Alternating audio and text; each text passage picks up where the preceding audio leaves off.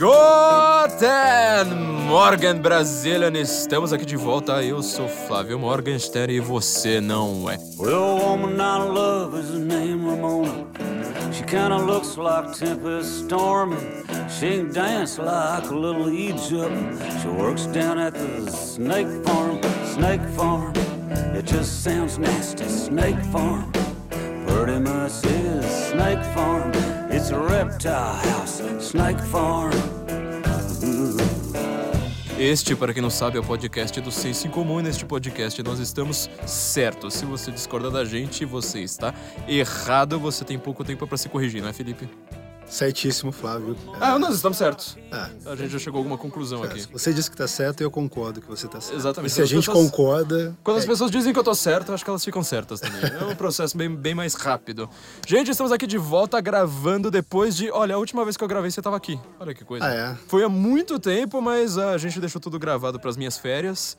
E a gente aproveitou também neste, nesse janeiro, nesse dezembro, nesse final, nessa troca de ano, pra acertar melhor o que tava faltando no site. Então, tira, aproveitando. Tava todo mundo na praia aqui, né? Todo mundo feliz, aproveitando o calor.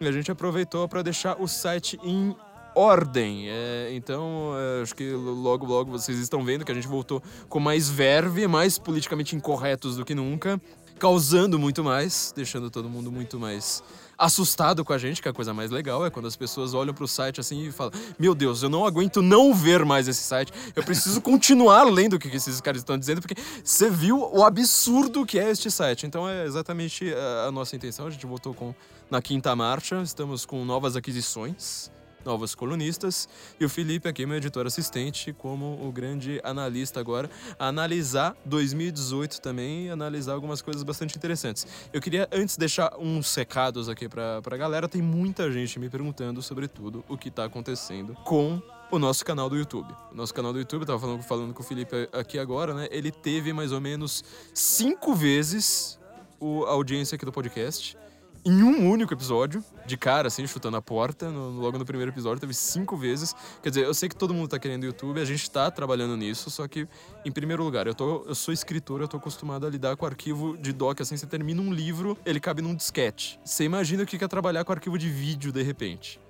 Foi uma coisa, assim, bem chocante pra mim. Na verdade, eu trabalho Ainda com mais um vídeo que não é um vídeo padrão de, de vlogueiro com cinco minutos, né? É, eu sou uma pessoa que gosta de ir a fundo. 22 horas para introduzir o assunto. Eu não sou tão prolixo quanto certas pessoas estão me acusando, mas de toda forma, é, eu tive que aprender a lidar com arquivos muito grandes e a gente está justamente cuidando da parte técnica. Esse, esse canal do YouTube, ele não teve a qualidade técnica que a gente estava esperando.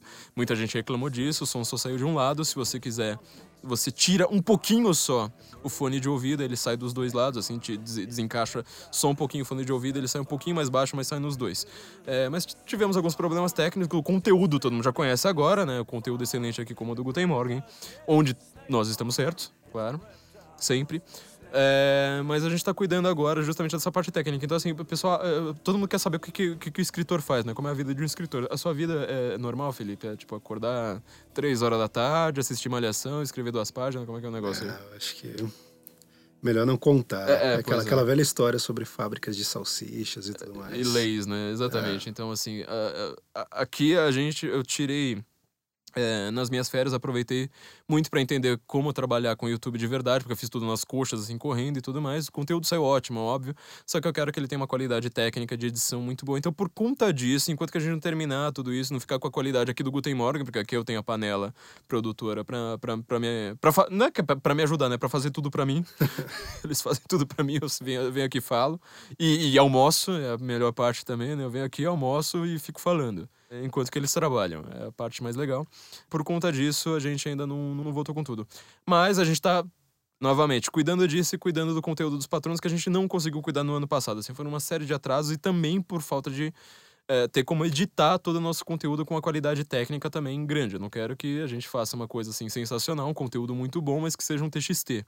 Ou a gente podia fazer um PowerPoint igual daqueles dos anos 90, lembra? Quando, Quando É. tudo em PowerPoint com música e tal. Era a versão antiga do, do, do, do WhatsApp, né? animações, né? Que É. o negócio aparece, some, pisca. Pois é, era a versão antiga do, do Bom Dia de WhatsApp que a sua tia te manda, sabe? É- Parece o mural do Orkut, né? Quando liberaram os GIFs. Não, isso aí já tá bem, bem avançado, né? Eu gostava daquele PowerPoint. Se a gente fosse fazer daquele, daquele jeito tosco, a gente teria conteúdo muito grande. Então, assim, a gente tirou agora, janeiro, certo? Pra acertar tudo. Vamos acertar, produzir muito mais agora. Em fevereiro, acho que o site vai estar muito mais ordenado.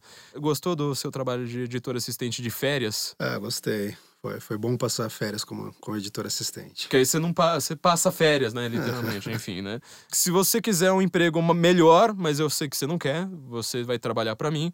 Então, assim, para os meus ouvintes que não são Felipe, Felipe tá proibido, os meus, ouvintes estão liberados. Vocês podem entrar no sensoincomum.cvpravc.com.br. É nosso primeiro anunciante aqui, CV para VC, é onde eles vão preparar um currículo para você, porque eu sei que você é genial. Afinal, você ouviu o Guten Morgen, eu sei que você é sensacional. Só que você provavelmente não deve saber fazer um currículo como eu não sei. Eu- se eu colocar meu currículo lá como escritor, eu percebi que eu não consigo emprego nenhum. O Felipe aqui também não tá conseguindo emprego nenhum, mas ele tá trabalhando de graça pra gente na base da escravidão. E você pode conseguir um currículo muito melhor. Então aproveite agora já esse mês, enquanto tá todo mundo pulando carnaval, sabe, no bloquinho soviético, aquela coisa toda.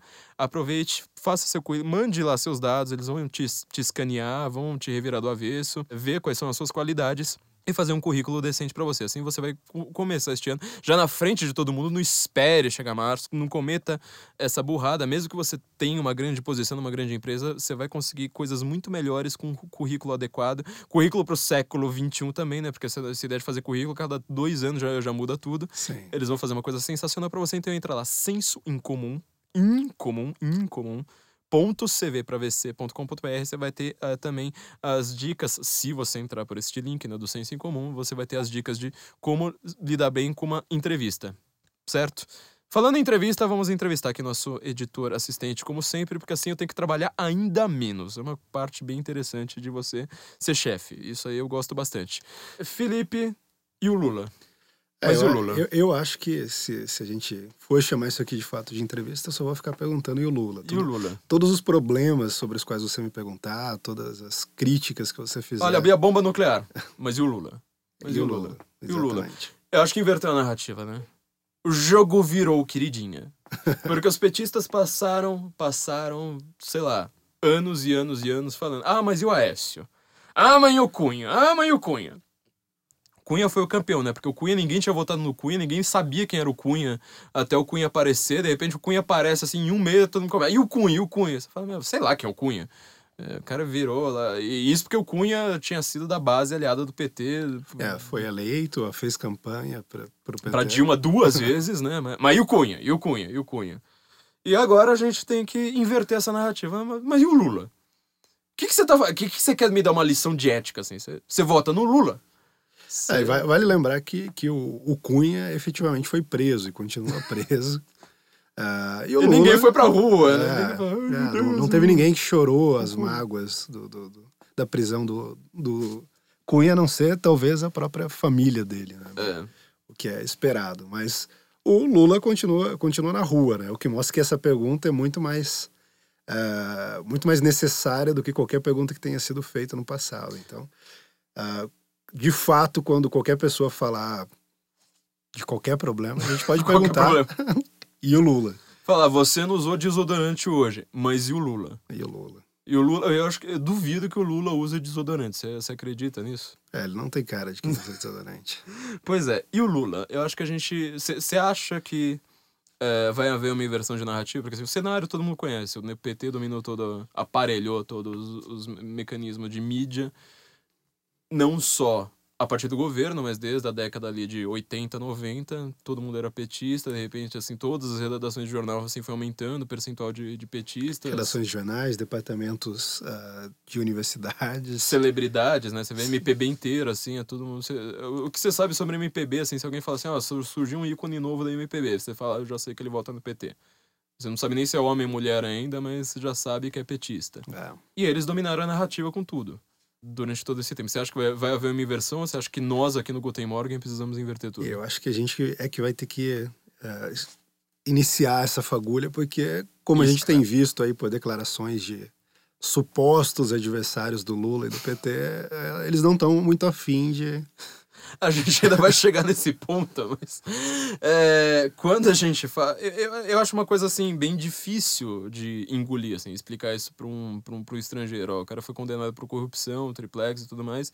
E ele era do Partido dos Pobres, ele tava lá mancomunado com todos os grandes empreiteiros do Brasil. Que empre- empreiteira, para quem não sabe, é aquela empresa que ela é, ela é tão grande, tão rica e tão poderosa que ela não tá no mercado. Ela tá acima do mercado. Ela fala assim, bom, eh, você vai fazer um. Que, empresa consegue criar, sei lá, transposição do São Francisco, uma coisa dessa? Nenhuma empresa consegue.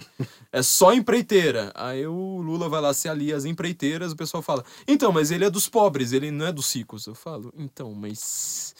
é, spread bancário, né? Pra não falar dos bancos. é, en- enfim, o cara ele só se alia com a nata da nata do dinheiro. Um dinheiro assim que a gente nunca viu na vida quando a gente ouve falar das cifras, a gente fala, não, essa cifra tá irreal porque eu acho que esse dinheiro nem deve existir. Eu não consigo nem conceber, assim, não, não entra na minha cabeça que tanto dinheiro no mundo assim exista. E ele é considerado ainda o cara dos pobres, porque ele dá umas migalhinhas lá no Nordeste, faz um Bolsa Família, lá dá uns, uns Com- 15 contos. dá- das migalhinhas com a condição de que o pobre não tenha nenhuma liberdade de opinião, não possa defender os seus próprios valores, os seus próprios costumes. É, É aquilo, você vai ter que aceitar ah, que a gente cuspa no seu Deus, que a gente cuspa nas suas tradições e nos seus símbolos, mas em troca a gente te dá 80 reais todo mês e você fica caladinho aí. é 80 já tá com, com valores bem corrigidos, né? É, é, va- valores atuais. É, eu fiz até. Aliás, foi um dos textos que eu mais gostei de fazer na vida. Isso aí deve fazer, sei lá, uns 5 anos, talvez até mais. Em que, além do Bolsa Família, eles lançaram o programa, acho que era Brasil Carinhoso, alguma coisa assim. Talvez eu confundando, porque esses nomes assim são todos almofadinhos. Até um Fome Zero, que foi um grande fracasso. É, e quase colocou o Lula como ganhando prêmio Nobel da Paz, né? Uhum. Tipo, fome zero. Eles Assim- tentaram articular o Fome Zero global, É. é, combater a fome numa escala global e, e iria ganhar o prêmio Nobel mais ou menos do jeito que o Obama ganhou, né? Só por existir. É, tipo, você existe. Prêmio Nobel da Paz. E é, é engraçado que o Fome Zero, não sei se você sabe, ele existe até hoje. Você vai pagar conta no Banco do Brasil, aparece lá no caixa. Você quer doar alguma coisa pro Fome Zero? Quê? Não era Bolsa Família? Não, não, você ainda tá falando em Fome Zero, velho. Caramba. E eu- fiz uma, uma, uma, uma análise que, assim, na verdade, tinha, tinha o Bolsa Família, tinha esse tal de. Acho que era Brasil Carinhoso, não lembro direito o nome, um nome almofadinha desses. E a ideia deles era tirar as pessoas da extrema pobreza. Ou seja, não era só da pobreza, era da. Quem era miserável? Chegar lá no Nordeste e falar assim: olha, quem é miserável? Só que eles tinham mudado a, a condição de classe média para quem ganha até 200 e poucos reais, né? Ou seja, uma família, não era uma pessoa, era uma família ganhando 250 reais no sertão no nordestino. É classe média. Classe média. Aí ele fala, nós tiramos da classe média. Só que aí tinha algumas famílias, que eram 15 mil ou 20 mil famílias, estava faltando dois reais para isso. Para entrar na classe média. Pra entrar na classe média. Eles deram dois reais. O programa deu dois reais pras famílias. Ele fala, tá vendo? Ó, a gente tirou não sei quantos milhões da pobreza, da miséria. E os caras estão falando isso até hoje, né? Você pega Gregório do Vivier, não sei mais o que, e fala assim, ah, mas roubou triplex, é, em petrolão, trilhões de, de, de, de- na, falha de dados, mas deu dois reais, tirou da miséria. É, assim, Tirou milhões da miséria, né? E ninguém percebe essa narrativa. A gente que vai ter que mudar mesmo. Olha, pelo que eu tô vendo, sim. Ah, você tem, evidentemente, muitas pessoas que estão comemorando a condenação, mas ah, as pessoas que estão melhor posicionadas para fazer esse, esse, ah, essa narrativa mudar de direção parecem não não tá alinhadas com isso, não tá querendo que isso aconteça. São as pessoas, na verdade, que o PT mais comprou, que se- que foi a mídia, né? É, exatamente. Eu sempre falo que foi a compra, todo mundo fala da corrupção inteira do PT, mas a, a corrupção mais clara dele foi gratuita, porque todo jornalista não, não- Obviamente, tem a blogosfera progressista, mas assim, o jornalista grande na Globo, na Folha, no Estado, na- até na Veja hoje, ele não recebeu um centavo, ele simplesmente É. vai por ideologia. É, é a corrupção da qual fala o nosso amigo Flávio Gordon no livro dele, que é a corrupção da inteligência. Né? Então Sim. você pega as figuras da academia, as figuras eh, da mídia, as consultorias todas que orientam os políticos, a própria classe política, que de algum modo deveria ser uma elite nacional, e as consciências todas corrompidas. Então, partidos de oposição fazendo declarações bem favoráveis ao Lula, eh, políticos, eh, acadêmicos, jornalistas. A gente colocou lá no site recentemente a manchete do, da Globo.com, que era Ah, veja como tal fulano fugiu dos abusos de Sérgio Moro. Embaixo, Lula ainda tem é, 37% dos votos. É, assim, quem acha que o designer não, não tem nenhuma capacidade de manipulação política não faz ideia do. A gente aqui que trabalha com designer, meu Deus do céu. Claro, a disposição da notícia acaba sendo até mais importante do que está sendo dito às vezes. Já que ninguém lê, né? É, Bom, a narrativa vai ter que ser construída então por nós, com estratégia, com aquela coisa que a gente sempre fala. Mas isso muda o cenário eleitoral agora? Vai ter alguma mudança cultural no país? Como é que tá, tá o negócio aí? Olha, eu, a- eu acho difícil você identificar isso claramente porque ainda está muito confuso. Eu acho que a condenação foi importante, as pessoas viram ah, algo avançando nesse sentido, mas eu acho que o que vai poder mudar ou não as coisas é a prisão efetiva dele. Então, se ah, a gente não continuar fazendo essa pergunta, e o Lula, e o Lula até com o Lula? o sentido de, de estimular que, que as coisas ah, ganhem um desfecho, talvez ah, a gente não consiga ter uma situação muito bem definida. Então a gente tem essas figuras ah, políticas, a gente pensar sobretudo em políticos tucanos do PSDB e outras ah, supostas oposições que talvez a gente pudesse ah, ah, colocar aquela expressão, aquela expressão do ah, qual que é o nome daquele livro? Não, não me recordo agora, que é o- do autor do livro, que é o melhor inimigo que o dinheiro pode comprar. Que é, Ah, sei. É, não é do Sutton. Eu é esqueci. o Sutton, é o É, Sutton. Sutton. É o Sutton mesmo. Exatamente. Eu, eu acho que, que é isso, assim, você vê figuras como o Alckmin, como o próprio Dória, ah, o Temer, Meirelles, todos eles não. Eu acho que é importante que o Lula participe de do processo, nós temos que deixar a população escolher e tudo mais. Que casa exatamente com o discurso que os petistas têm projetado e feito e acaba reforçando, então, porque passa a impressão de que se até os adversários dizem esse tipo de coisa, então pode ser que, que aquela narrativa de que ele está sendo perseguido é de fato correta. Eu iria deixar isso mais pro fim, mas já que você já trouxe à tona de cara. é, aliás, é um bom jeito pra gente começar de fato esse negócio. Eu queria analisar uma frase, porque assim que saiu a condenação, foram, obviamente, perguntar, como a gente tá fazendo aqui, perguntar pros adversários do PT como é que vai ficar o cenário eleitoral, não sei mais o quê. E perguntaram pra um cidadão chamado Geraldo Alckmin.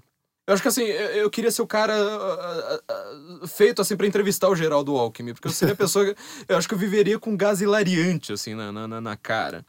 É, foram lá perguntar o que, que o Alckmin achava. Eu queria só que você comentasse isso aqui, ó. A- a frase do Alckmin é: aspas. Eu vou deixar bem claro, aspas, viu? Não sou eu que tô falando, é o Alckmin. Aspas. Aspas. Ó. Talvez não termine hoje essa novela. Ele tá se referindo ao processo. Talvez não termine hoje essa novela, porque cabe recurso. Mas o importante não é se preocupar com o adversário, é se preocupar com o eleitor. Quem vai decidir a eleição é o povo. Tracinho Geraldo Alckmin. É, fecha aspas. Você não acha que essa foi a frase mais importante do Brasil desde o descobrimento? É, eu acho que foi feita pelos, pelos assessores e consultores dele para ser a, a frase mais genial já dita sobre um político. Cara, sério, acho que o mundo apagou e ficou só essa frase. sério.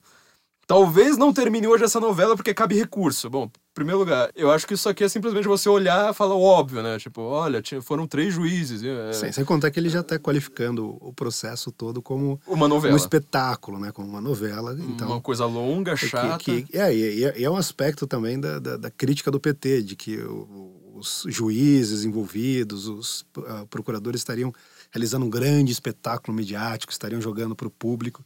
Ele abre margem para ter essa interpretação também, além dessa interpretação de que é algo longo, Fictício. duradouro, fictício. Então é uma péssima escolha de palavras. Você vê assim que parece que não tá passando nem pensamento ali, né? Enquanto que ele tá dizendo. Você não fala uma frase dessa assim. É o tipo de frase que só a consultoria ou assessoria mais cara pode. Não, eu pode queria tirar. comentar, porque assim, essa frase tem que ser analisada assim, em muitos detalhes. Vai Acho lá. que dá pra fazer um podcast inteiro só sobre essa frase. Olha só. Mas o importante não é se preocupar com o adversário, é se preocupar com o eleitor. Tá, então peraí. É uma novela, certo? Ele já, já desclassificou o negócio. Ele fala assim, ah, ele tá falando, é. não, não vale a pena. Certo? Eu não consigo tirar outra interpretação daqui. É, eu também não. Ele tá falando assim, não, o processo é importante para o Brasil. Não, ele tá falando, ah, talvez essa novela não acabe. É, é o Alckmin falando, aquele cara que todo mundo chama de golpista, ultradireita, conservador, não sei mais o quê. É, Opus Dei, né? É, porque ele é do, do Opus Dei, talvez o único candidato de direita de verdade do, do, do PSDB e tudo mais. É, mas o importante não é se preocupar com o adversário, é se preocupar com o eleitor. Quer dizer, o cara acha que o eleitor brasileiro. O eleitor, assim, brasileiro é, não é só quem tá no Twitter. O eleitor brasileiro é quem tá no ponto de ônibus, lá de Ferraz de Vasconcelos, sabe, 5 da manhã. Esse é o eleitor brasileiro. Ele acha que a, a sua preocupação, assim, sabe, em quem que você vai votar, é o programa de saúde do Alckmin. É o programa de urbanização do Alckmin. Ou então é o programa de, sei lá, infraestrutura. É, isso, isso lembra muito a fala do próprio Alckmin ao ser perguntado sobre segurança pública, quando ele falou: não, o povo não está preocupado com segurança, está preocupado com questões econômicas, está preocupado com questões administrativas, mas não, segurança. As pessoas estão morrendo ao, ao número de 70 mil por ano, mas elas não estão preocupadas Imagina. com isso. Quando você sai na rua, aliás, isso aí você não precisa ir pra Ferraz de Vasconcelos. Você sai na rua, nos jardins. Qual que é a sua preocupação? é com o cacete da segurança. Do Tipo, eu vou voltar pra casa vivo hoje. No Leblon, pior ainda, né? Porque o Rio de Janeiro tá naquele caos. E os caras assim falando, não, eu tô preocupado com o eleitor. Então, e o eleitor tá preocupado com o que você tem a dizer do Lula. Cacete. S- Sério, você precisa ser gênio pra, pra, pra, pra chegar a essa conclusão ou não? Esse tipo de frase aqui, é, você precisa. Assim, é, é um grau de burrice que você não consegue eh, pensar sozinho. Você precisa estudar. Você precisa estudar. Não, precisa estudar, pagar caro pro tipo de assessoria, porque o assessor vai lá e fala, ó, diz isso aqui, vai pegar bem, as pessoas vão achar que você é um adversário ah, ah, Aristocrata, né? aristocrata, magnânimo, mas Você se colocou acima da, da, da, da carne, da, é, da carne fria, né? Que da carne seca. Da carne seca. Você é uma pessoa que não se mete com essa gentalha. O assessor dele deve ser a dona Florinda, né? Não é possível uma É, coisa é, dessa. algo, porque- algo nessa, nessa linha. Meu Deus do céu, mas sério, é, é assim, ó. é- é- e assim, a preocupação do, do, do, do- eleitor, você vai falar disso melhor do que qualquer pessoa, tem, tem uma certa noção ali de identidade. Você me fa- falou agora há pouco, antes da gente gravar, que o eleitor não vota. Como é que você falou? Olha que o fator mais decisivo não são tanto as propostas e nem mesmo os discursos que são feitos, mas ah, uma série de elementos subjetivos que for- formam uma identificação. Isso a gente pode trazer até a ideia do. Não é, não é só dele, isso, nós temos cientistas políticos falam sobre isso, mas o Scott Adams, para explicar o Trump, ele falava muito isso. Ele falava identidade. eh, não, era inverso. Ele começava por baixo. Ele falava ah, a razão é derrotada pela analogia e a analogia é derrotada pela identidade. Ou às vezes ele fazia o, o caminho inverso também. Quer Identidade. dizer, a razão tá lá no fundo. você- quando você faz uma analogia, uma comparação, ela vale mais do que um argumento. Exato. Como você tem uma, ma- uma manipulação dos símbolos de algum modo, então, por meio da, da- da analogia, ela vale muito mais do que um argumento racional, com, do que um arrazoado, do que uma defesa. Uma tabela de Excel É, ali. né? Olha aqui a minha planilha que está mostrando os gastos públicos, não sei o quê. Isso tem muito pouco eh, efeito sobre o eleitor. Ah, e aí a gente tem as analogias, então quando a gente coloca isso de modo simbólico, e, e aí que entram os marqueteiros, os João Santanas, os Duda Mendonças da vida, que vão manipular os símbolos de algum modo para você ter essas analogias que vão encontrar eco no eleitor. E aí, no, no nível mais Básico. assim. básico e até primitivo, a gente poderia dizer, a gente tem a identificação. Então ele falava isso. A identificação, ah, ele usava bits. Identity beats ah, analogy, Analogy. analogy beats reason, and reason beats nothing. A razão não ganha de nada, porque as pessoas não estão não tão, ah, preocupadas com razão. Va- Vale lembrar que Scott Adams é um cara que fala isso ah, como um analista de, De mercado, né? de mercado e analista também da- das habilidades de persuasão. Então, como as pessoas são persuadidas, como que uma pessoa é convencida a comprar um determinado produto, seja esse produto um chiclete ou pro- próximo presidente da República. Então, É, você vê qualquer propaganda de qualquer produto, ele não, não é argumentativo. Ele fala: É. olha, você vai ser feliz, essa cerveja vai te deixar na praia. você nunca vendo- tem um laudo lá mostrando as qualidades científicas e comprovadas daquele produto, mostrando ah, o, o que aquele qual, quão superior ele é. Você tem lá uma, mulheres bonitas cercando um cara e você vai falar, eu quero ser aquele cara. Então você tem uma analogia, você tem uma manipulação dos símbolos. Mas quando você tem ah, algo que, com qual você se identifica automaticamente, que aquilo de algum modo não apenas ah, faz você se reconhecer, mas faz você se reconhecer de um modo que você gosta de se ver, como você olhar para o espelho e falar, nossa, hoje eu tô, tô, tô bonito, tô bem, muito atraente. Então, é, quando o cara vê isso, quando ele vê alguém dando expressão àquilo que ele é de fato, Ou que ele quer ser. ou, ou aquilo que ele quer ser até, eh, ele, se, ele, ele, ele é muito mais movido, é muito mais fácil dele mudar de, um, de, de decisão, ou mesmo eh, ser levado a tomar uma decisão, do que simplesmente por meio de argumentos racionais e que, por mais importante que seja, costumam ser muito chatos e que só pessoas como nós prestam atenção eh, com, com, com mais detalhe, com mais cuidado, com mais afinco. É, a gente já falou do livro do Flávio Gordon aqui, né? Eu não, não, eu não- eu esqueci de elogiar, tô sempre falando que esse é o melhor livro da década, o livro do, do nosso amigo Flávio Sem Gordon. dúvida. A Corrupção da Inteligência, tem orelha sua, por sinal, né? Sim. Orelha do livro, não a sua orelha, mas... A minha orelha não tá colada Não tá lá. colada lá. Mas outro livro também que eu acho muito importante, acho que eu já citei ele aqui, no, no- talvez com você, no, no final do ano passado, que é o que você tá falando do Scott Adams, Win Bigley, né? Win Bigley, É, exatamente. esse livro, acho que assim, foi o livro que mais explicou a eleição do Donald Trump de todas. O Scott Adams, como nós, acertou a eleição. Você acertou 48 estados, ele não fez por estado, se não me engano. É, ele, ele fez, na verdade, uma, uma abordagem comportamental que ele alcançou níveis de, de, de precisão, assim, eh, eh, inimagináveis. Parece, pa- parecia bruxaria, assim, porque eh, teve um momento, por exemplo, que ele falou, ah, o Trump vai fazer isso, isso e aquilo, e o efeito disso na população vai ser esse, aquele, aquele outro. E aí, quando você ia ver a situação, ela se desenrolava exatamente do jeito que ele tinha falado, porque ele pegou essa lógica da- da, Da persuasão. da persuasão. Então tem um exemplo que eu gosto muito de, de, de, de pensar nesse exemplo, que ele falou assim, ah, vai chegar um determinado momento que o Trump vai ah, dar uma entrevista para Meghan Kelly, e essa entrevista, ah, essa entrevista vai acontecer assim, assim, assim, e essa entrevista ocorreu. E uma outra coisa que ele falou sobre a Meg- Meghan Kelly é o tipo de ah, o ti- tipo de linguagem que o Trump está utilizando para falar dela vai ser tão impactante na personalidade dela que ela vai ter que fazer um- uma mudança radical no visual. Isso vai ocorrer eh, provavelmente uma mudança no corte de cabelo. Ela tinha o cabelo longo, ela cortou o cabelo curtinho, ficou totalmente diferente. Ah, e, e ele explicava essas coisas assim, mostrando que tinha uma lógica, uma lógica que dava para você ah, compreender de modo muito claro e que parece que os geniais assessores e consultores aí desses políticos Tipo Geraldo Alckmin, Tipo né? outro Geraldo político Alckmin. genial. É, não, não, não, não parecem ter, ter muita ideia disso, né? É, ou seja, todo mundo que acertou, né? Nós, o, o Taleb, por exemplo, que ele. O Taleb acertou muita coisa, né? Acertou, falou assim, ó, vai ter um califado no. no- É, ah, na tal- Síria daqui a 10 anos e teve Estado Islâmico e tudo mais. É, e- ele, ele escrevendo sobre Oriente Médio, sobre o mundo árabe, Não, é sobre a religião islâmica, é um negócio Os impressionante. caras escrevem tudo antes de acontecer, então assim, esses são pessoas assim que pensam de fato, né? Nós, assim, acho que nós estamos certos, nós pensamos de fato, nós estamos certos É, sobre 48 estados graças a você. E nós estamos certos, inclusive, porque a gente lê esse tipo de cara, né? A É, gente não invés de fica- ler a do Globo News. Ao invés de ler a Globo News. Mas aí a gente pensa aqui, no- voltando aqui ao Alckmin, a gente tava num, num estado muito elevado do Guten Morgen, eu tô tentando puxar a gente pra baixo aqui pro lodo, Tá, é. é, voltar aqui pro lixo. É, voltar a rolar no esgoto. Eu- eu rolar no esgoto falar assim, ó, é, é importante não se preocupar, é, é importante se preocupar com o eleitor.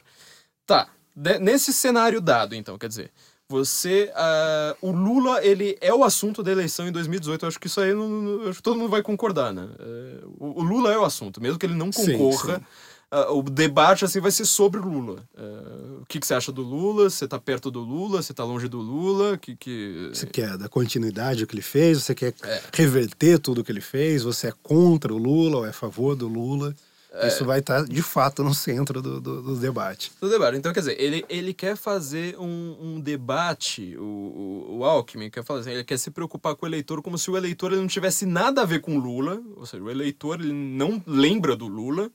Na hora de pensar em política, ele pensa, por exemplo, no preço do, do trem. Ou, sei lá, ele pensa num, num programa lá de, de. Mesmo que seja uma, uma coisa grandiosa, tipo Previdência, que tá, tá na baila, mas assim, eu, eu sei que o Alckmin ele adora puxar sardinha para programas minúsculos, assim, tipo programa de habitação lá no, no, no extremo da Zona Leste, ou coisas assim que realmente politicamente não tem a menor importância. Você não acha, eu. é, uma análise um pouco mais ideológica que eu tô pedindo de você, que a partir, sobretudo, da internet, a gente viu, isso com Obama, sobretudo no Brasil, a gente viu a partir da Dilma, né, da, da primeira eleição da Dilma. Mas hoje em dia, você não acha que o debate está muito mais ideológico? Ou seja, eu quero saber se o cara fala mesmo que ele é de direita ou que ele é de esquerda. A esquerda sempre diz que é, mas é, fala quanto que você é de direita, quanto que você é de esquerda. E por conta da internet, sobretudo, você tem uma, uma certa cobrança maior de questões que são um pouco mais abstratas, ou seja, o voto famélico, você não acha que ele está morrendo no Brasil? Ah, sem dúvida. Eu acho que você tem ainda, em alguma medida, uh, um voto que se explica por essa, esse racionalismo mais básico, behaviorista. Ah, olha, aquele ali vai me dar 80 reais a mais do que aquele outro. Existe esse tipo de voto ainda, mas cada vez mais o voto se dá nessa esfera ideológica. E aí, nem sempre as pessoas têm uma imagem muito clara do que é direita e esquerda, por exemplo, mas pelo menos elas têm uma ideia do que é ser a favor ou contra o Lula. Então, sem dúvida, o cara vai querer saber: esse cara aí é a favor do Lula, é contra o Lula? Ele uh, representa a mesma coisa que o Lula representava ou ele representa alguma coisa diferente? E aí, quando o cara fala isso, eu acho até é, engraçado porque a gente fica brincando que você tem que estudar para ser tão burro assim.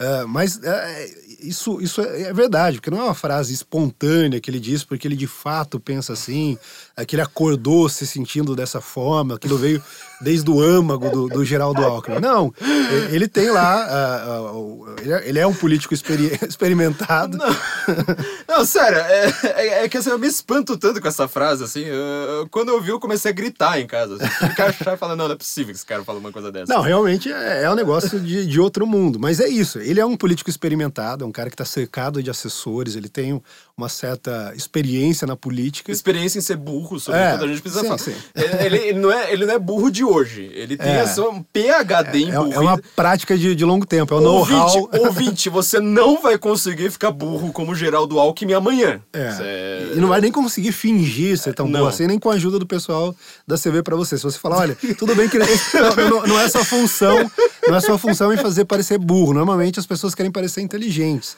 Mas e se eu pedir para você? Cara, não, agora eu vou fazer um teste com o pessoal da CV pra VC. Acho que a gente pode deixar isso lá no senso em comum, pedir um currículo assim, falar assim, se você for o Geraldo Alckmin, como você faz um currículo pra ser assim, tipo, candidato? Porque, pelo amor de Deus, sério, é tipo, como você vota num cara desse? É, e, e é um negócio assim, então o cara tá ali com todos os assessores, e aí é uma, uma coisa minuciosamente desenhada, pensada, e aí você vê claramente a dissimulação, porque ele fala, não, nós temos que pensar no eleitor se você pega, a única lógica que pode haver por trás dessa frase é a seguinte: olha, eu, como um candidato uh, do PSDB, tenho interesse de polarizar com o Lula, porque isso pode me render mais votos. Então ele está pensando em tudo menos no eleitor, porque o eleitor tem interesse que uh, um processo como esse conclua, que uh, haja ali uma confirmação de que a justiça de fato funciona, de que você tem uma garantia mínima de que a, que, que, a, que a justiça funcione, principalmente nessa esfera mais ideológica, simbólica, que a gente veja um cara aqui que ferrou o país sendo pelo menos ferrado um pouco, um pouquinho, assim. A gente tipo, tá... passar um dia na cadeia, né?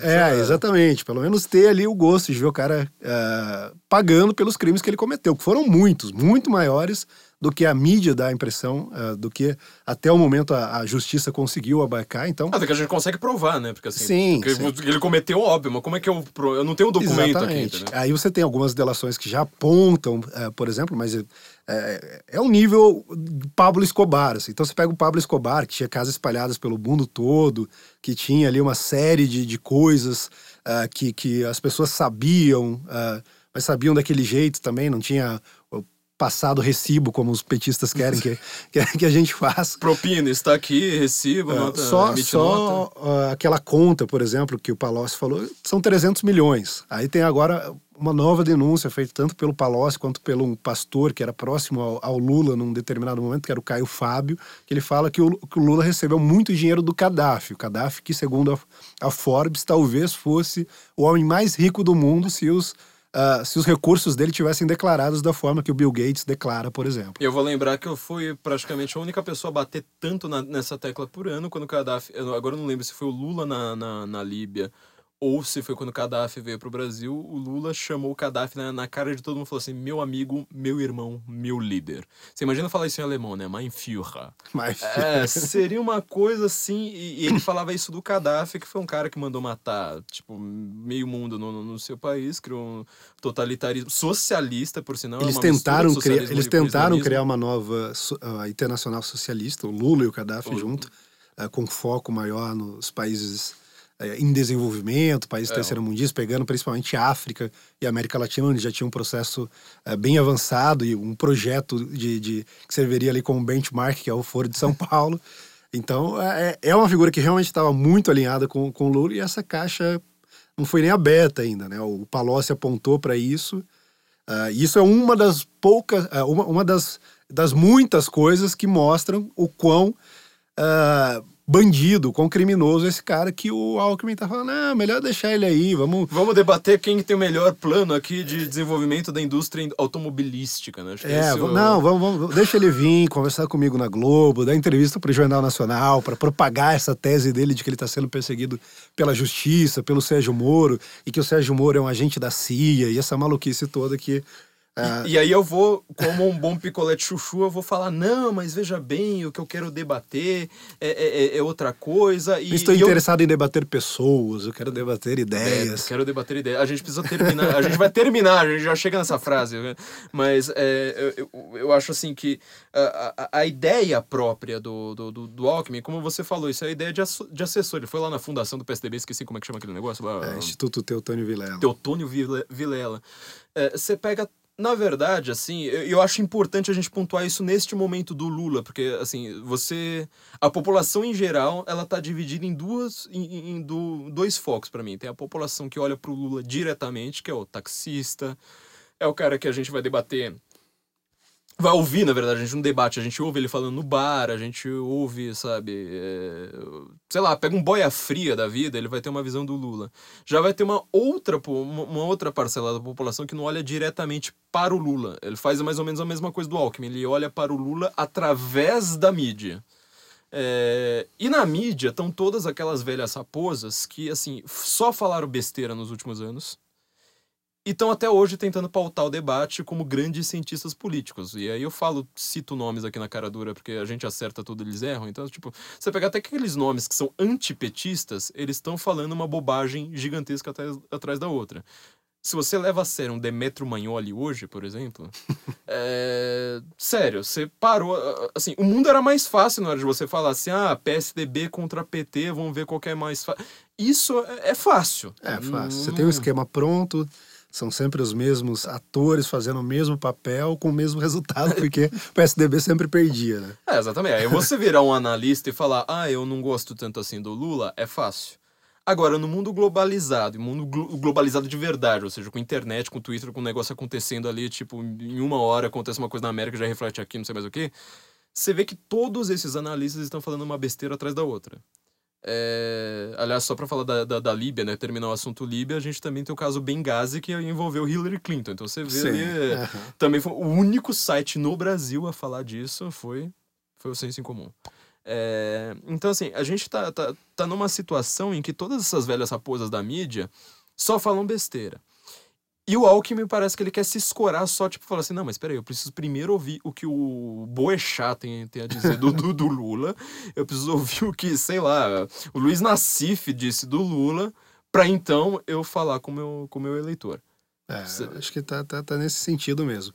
O referencial acaba determinando muito a mensagem. Se o cara, o- como é o caso do Alckmin, ele não convive com ninguém do povo, ele vai ter essa imagem do povo que é passada por meio dessas figuras. Então, ah, para eu agradar esse povo que só existe na cabeça dele, na cabeça dos assessores dele, eu E da preciso Mônica falar Bergamo, talvez, É. né? Tipo, você vai lá. eu preciso falar tal ou qual coisa que é o que o povo quer ouvir, mas quando você conversa com o povo mesmo, se nós aqui do Senso em Comum, ah, mesmo Nós somos povo, nós que somos pobres.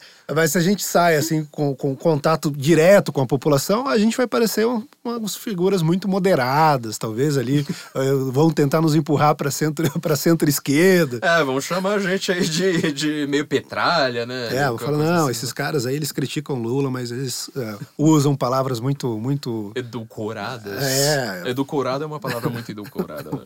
É, é muito intelectualizado e tudo mais, né? E, e aí eu queria só terminar com, a- com repetindo a última frase, porque eh, o Alckmin, eu falo, mas essa frase eu acho que foi uma, uma das frases mais geniais, assim, já, já dita no Brasil, é quem vai decidir a eleição é o povo. O que, que você tem a dizer sobre isso? Pra de- quem vai de- decidir a eleição é o povo. Eu acho que o cara é um Churchill por causa disso já. Ah, eu acho que ele mobilizou o idioma português para Inteiro, né? É, pra a língua portuguesa foi feita pra isso, Exatamente. essa frase. Quem vai decidir a eleição é o povo. Pra mim, eleição, então, ela é a ideia de que o povo decide.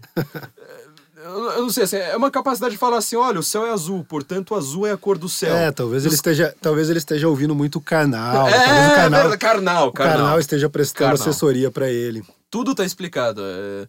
Aliás, quem é muito amigo do Geraldo Alckmin é aquele cara que escreve 200 livros por dia, que é o Gabriel Chalita, O Gabriel Chalita. que é o principal nome do Paulo Freireanismo no Brasil, né? Então, é o Mário Sérgio Cortella e o Chalita, são os dois Sim, que... São os dois herdeiros do, do Paulo Freire. do Paulo Freire, então você vê qual que é o nível do, do alfabetismo, da capacidade de pedagógica do Paulo Freire.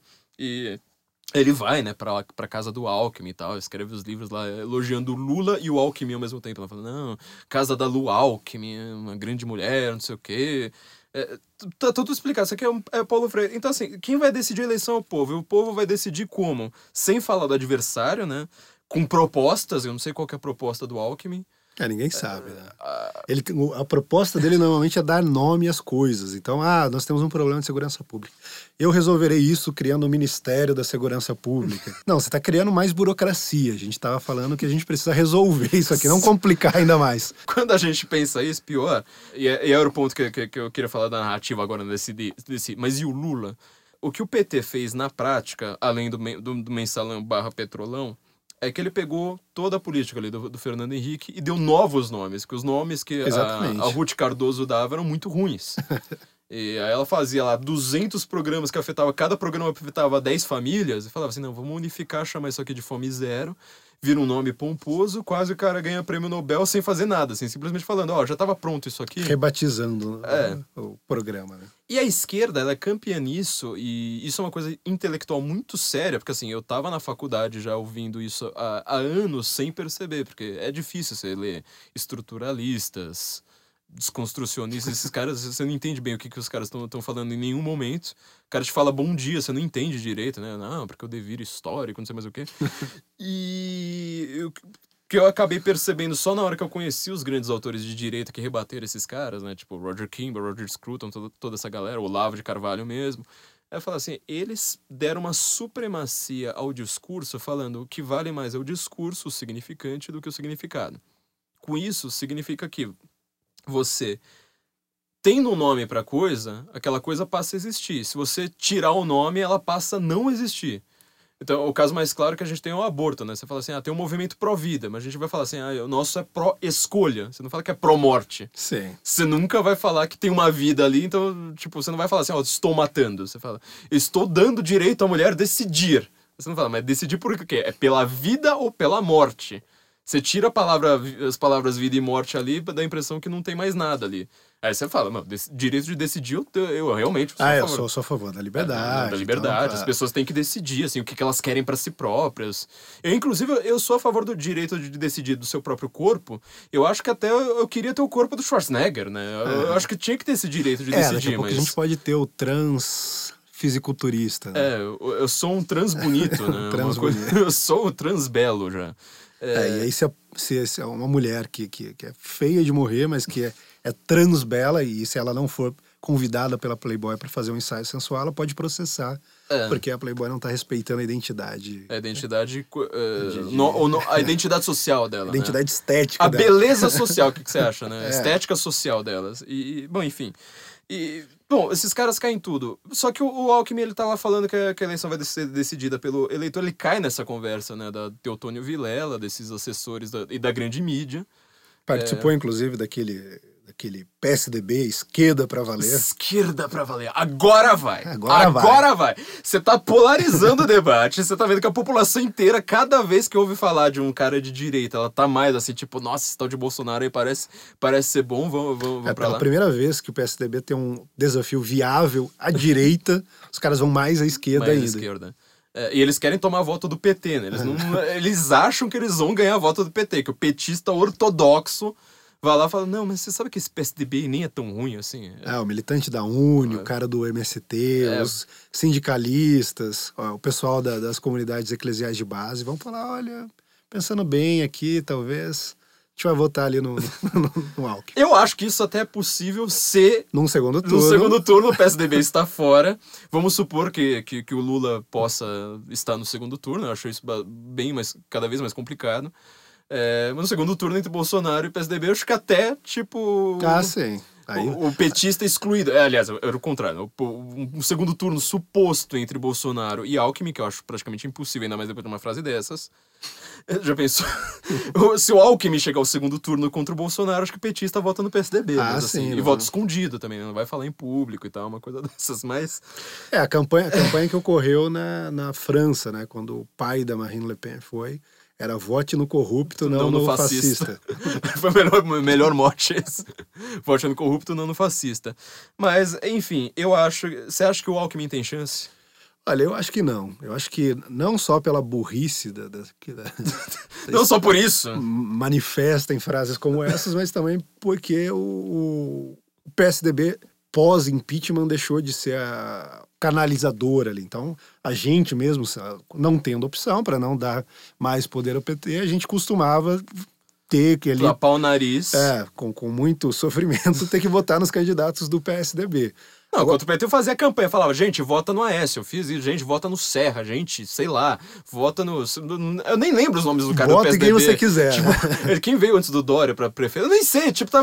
O eleitor do PSDB tá se lixando pro PSDB. Fala, meu, sei lá, é o cara lá que não é petista, vota, vota contra o PT. E agora você começa a ter alternativas como o Bolsonaro, que, que é uma alternativa talvez a mais significativa, mas você tem também as alternativas criadas pelo próprio. daquela divisão ah, que houve ali, quase que, que ah, por surpresa, entre os antigos aliados do PT, como o PMDB, e o próprio PT. Então você tem o, o Temer criando ali uma terceira via, tentando buscar um candidato governista, seja o Meirelles, seja o Rodrigo Maia, seja talvez até o próprio Dória, que o Temer já disse que é o, talvez o, o, o candidato dos sonhos dele. E você vai ter, então, outras opções que vão dividir voto diretamente com, com o PSDB e não, como se não bastasse isso, o PSDB está totalmente desacordado, perdido, não sabe o que está se passando na realidade popular, na realidade ah, do Brasil profundo. Ele está lá falando para agradar os assessores dele. Olha, você é aplaudido pelos meus assessores. Talvez o pessoal da Globo News ache muito bonito o que eu falei aqui. A Mônica Bergamo talvez fique menos petista, ela vai falar o Alckmin. é- é- é- Eles vão inventar, né? Eu já tô vendo jornalistas Ganhar, o- ganhar o status do Reinaldo Azevedo, que agora é citado ah, cinco vezes por dia no Brasil 247 como um grande referencial. É, isso aí vai acontecer com o Reinaldo, Alckmin. Reinaldo Azevedo, que sempre quis ser reconhecido como um grande jurista, agora é. É o só- grande jurista do Brasil 247. É, Brasil 247. Putz, grila, é, Vermelho.org, esses caras aí que estão considerando ele o grande referencial do- da ciência jurídica no Brasil. O Reinaldo Azevedo, ele me parece o Dick, Vi- Dick Vigarista, né? Da, da Corrida Maluca. Quem, quem é jovem aí não, não conhece a, a Corrida Maluca, mas o Dick Vigarista, ele é um cara que ele tava sempre na frente. E ele parava a corrida pra sacanear quem tava atrás, ele acabava perdendo a corrida por isso, mas ele tava sempre na frente. Reinaldo Azevedo, ele tinha assim, tipo, ele falava que ele era o tipari do, do Rodrigo Constantino, falava que ele era conservador sim, falava viva George W. Bush, eu sou a favor, eu sou contra o desarmamento, não sei mais o que, eu sou contra o aborto em qualquer circunstância, babá, babá. E ele tava assim com tudo, sabe? Você falava assim, ah, você não precisa fazer nada, você podia... Continua aí, não precisa mais ler um livro na vida, continua repetindo isso aí pro resto da vida, pronto. Já vai ganhar. Não, o cara falou assim, não, eu preciso perder. Como que eu faço pra tomar uma naba? É, aí, de novo, entra isso que a gente tá falando, precisa estudar. Você precisa ter assessor. Se você for na- pra caixa de É, supermercado... o nível do Reinaldo Azevedo só com pós-doutorado. Não, a- a- ali é difícil, viu? O, o- o Reinaldo é. Não, não sei, não, não- acho que nem com pós-doutorado. assim, é um grau de burrice que é alquimista. É alquimista. É Alquimista, isso, é alquimista. É esse o nível, porque você tá tão na frente, aí você fala, como que eu posso tomar uma naba? Você vai perguntar pra caixa de supermercado, e às vezes a caixa de supermercado ela pode estar, sabe, tipo, pagando escola. Não, não significa que ela é burra, ela simplesmente ela tá numa posição ali que. Até uma grande chance dela não ter sido contaminada pelo, pelos vícios da educação brasileira. É, ainda mais porque ela tá trabalhando, ela sabe como é que funciona o dinheiro e tudo mais, ela acaba aprendendo muito mais do que aprendendo na escola. Sim. É, eu, eu- eu- sempre se fa- os liberais americanos sempre, sempre falam, né? Você liberais no sentido clássico. É, você precisa votar, você precisa aprender na escola, mas você também às vezes você aprende mais no McDonald's, sabe, passando Sim. fazendo um, um trabalho de férias ali atendendo do que você vai aprender numa escola de negócios. Só que assim, a, a caixa do mercado, na hora que você fala assim, ó, a caixa do, do, do mercado, eu quero te transformar em presidente, o que, que você tem a dizer? Ela nunca vai dizer essa frase do Alckmin. Ela nunca vai É, dizer, cê- eu cê- não vou olhar pra ela e fala assim, olha, eu, eu quero te transformar em presidente e você vai disputar com esse cara aqui que chama Lula. O que, que você vai fazer? Você vai falar bem dele, você vai eh, pegar leve com ele ou você vai criticar o cara? É, é mais ou menos o McCain em 2000, 2008, lá quando eu- ele se negava, não só se negava a, a criticar o Obama com palavras mais duras, como mandava os eleitores dele calarem a boca quando eles estavam fazendo isso por ele. Então, chegavam os caras lá e falavam, não, esse cara é um é um comunista, esse cara é um extremista de esquerda. Teve um caso até que ela falou, ah, esse cara vai... Uma mulher que falou, esse cara vai, vai, vai ajudar os terroristas. Aí ele, não, a senhora não pode falar isso e tal. Ele é um homem digno. Ele é um homem digno. As pessoas simplesmente não saíram de casa pra votar nele, porque, pô, quem que vota num cara assim? desgraça dessas. Ou seja, você precisa ter assessor. Eu queria, por favor, se tiver algum assessor do Alckmin ouvindo, eu queria que vocês passassem pra gente uma lista de todos os livros que o Alckmin leu na vida, que é pra eu nunca ler isso. Porque, assim, sério, é, não, dá. Falando em livros, tem uma, uma coisa que virou até piada esses dias, eu vi no Facebook, mas foi uma entrevista que fizeram com Dori e com Alckmin, exatamente sobre isso, sobre livros, o que, que vocês estão lendo nesse momento. O, Al, o, o Dória saiu no, no, no jeito mais escorregadio, aí era tipo, o que, que você está lendo no momento? Ele citou um livro qualquer lá, depois... eh, qual, é o, qual é o livro mais relevante? Ele, todos, todos os livros. Nossa, super! Ô, Cacilda, né? Mein Kampf foi um livro super É, relevante. aí o, o Alckmin já foi assim, ah, o que, que você está lendo no momento? Era, o, era Diplomacia na Construção do, do Brasil, do, do Rubens Recupero, ele citou esse livro, do Dória eu nem lembro, deve ter sido alguma coisa tipo de autoajuda, sei lá. Ou então autoajuda para empresário, né? algum livro de economia. Pai rico, pai né? pobre, É. assim, com emoji executivo. E, e, e aí, quando perguntaram para ele dos livros recentes que você leu, quais são os mais relevantes? Ele, ah, a obra completa do Machado de Assis, a obra não sei o que lá, tipo. Ele falou praticamente toda a literatura luso-brasileira que Ele ele, leu recentemente, recentemente, e esses claro. são todos os mais relevantes. Então, é, você vê que o cara não tem um. é, não, não tá muito acostumado, não é do ramo, né? Ele não, não, não tá, tá muito acostumado a lidar com isso aí. Meu Deus, bom, enfim, eu acho que o Alckmin, assim, se a gente quer fazer uma projeção já pra 2018, eu acho que assim, o Alckmin, ele perde pra um chinelo pé único. Ele é o cara que conseguiu ter menos votos no segundo, segundo turno turno do que no, primeiro. Velho, é sério. Bom, vamos voltar. Essa, então, esses são os adversários do Lula e a gente tem agora um cenário que é, eu acho que a gente pode chamar de pós-PT.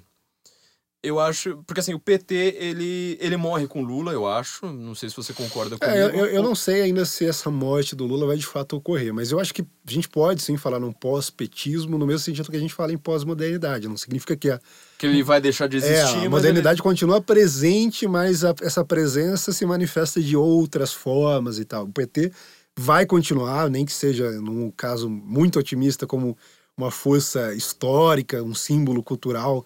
mais ou menos como PCB, né? É. Só que maior, óbvio. Aham. né? Mas ah, eu acredito que a gente pode sim falar num pós-petismo, e esse pós-petismo é exatamente o que explica muitas maluquices que têm ocorrido recentemente. Então, o, o Reinaldo Azevedo, com todas essas loucuras dele, é um fenômeno do pós-petismo. Uhum. O Alckmin, com toda a dificuldade que ele está tendo de se posicionar como candidato, ah, também é um fenômeno do pós-petismo. Então a gente tem sim essa, esse conceito é válido para a gente considerar, ainda que a gente não possa cair naquela história de senta que o leão é manso, né? Porque os petistas estão lá, estão eh, discutindo, estão retomando as universidades. Então você tem universidades como a UNB, onde eu me formei, que durante anos o, o DCE não era exatamente um DCE de direita, mas era um DCE ali com figuras liberais e tal, que eh, pelo menos ocupavam um espaço que não deixava para os esquerdistas e para os petistas. No pós-impeachment, ou nesse mundo pós-petista, nós temos ali os caras retomando todos esses espaços. Isso ocorre lá, ocorre no Rio Grande do Sul. Ah, mesma coisa em relação a reitorias, sindicatos que haviam se afastado do, do PT voltam, começam a se aproximar de novo, até o Paulinho da Força, com solidariedade, que tinha se tornado ali uma das figuras que mais defenderam o impeachment. Agora, Paulinho da Força tem dado declarações a favor do Lula, defendido a candidatura do Lula, e não apenas a candidatura do Lula, como o voto no Lula.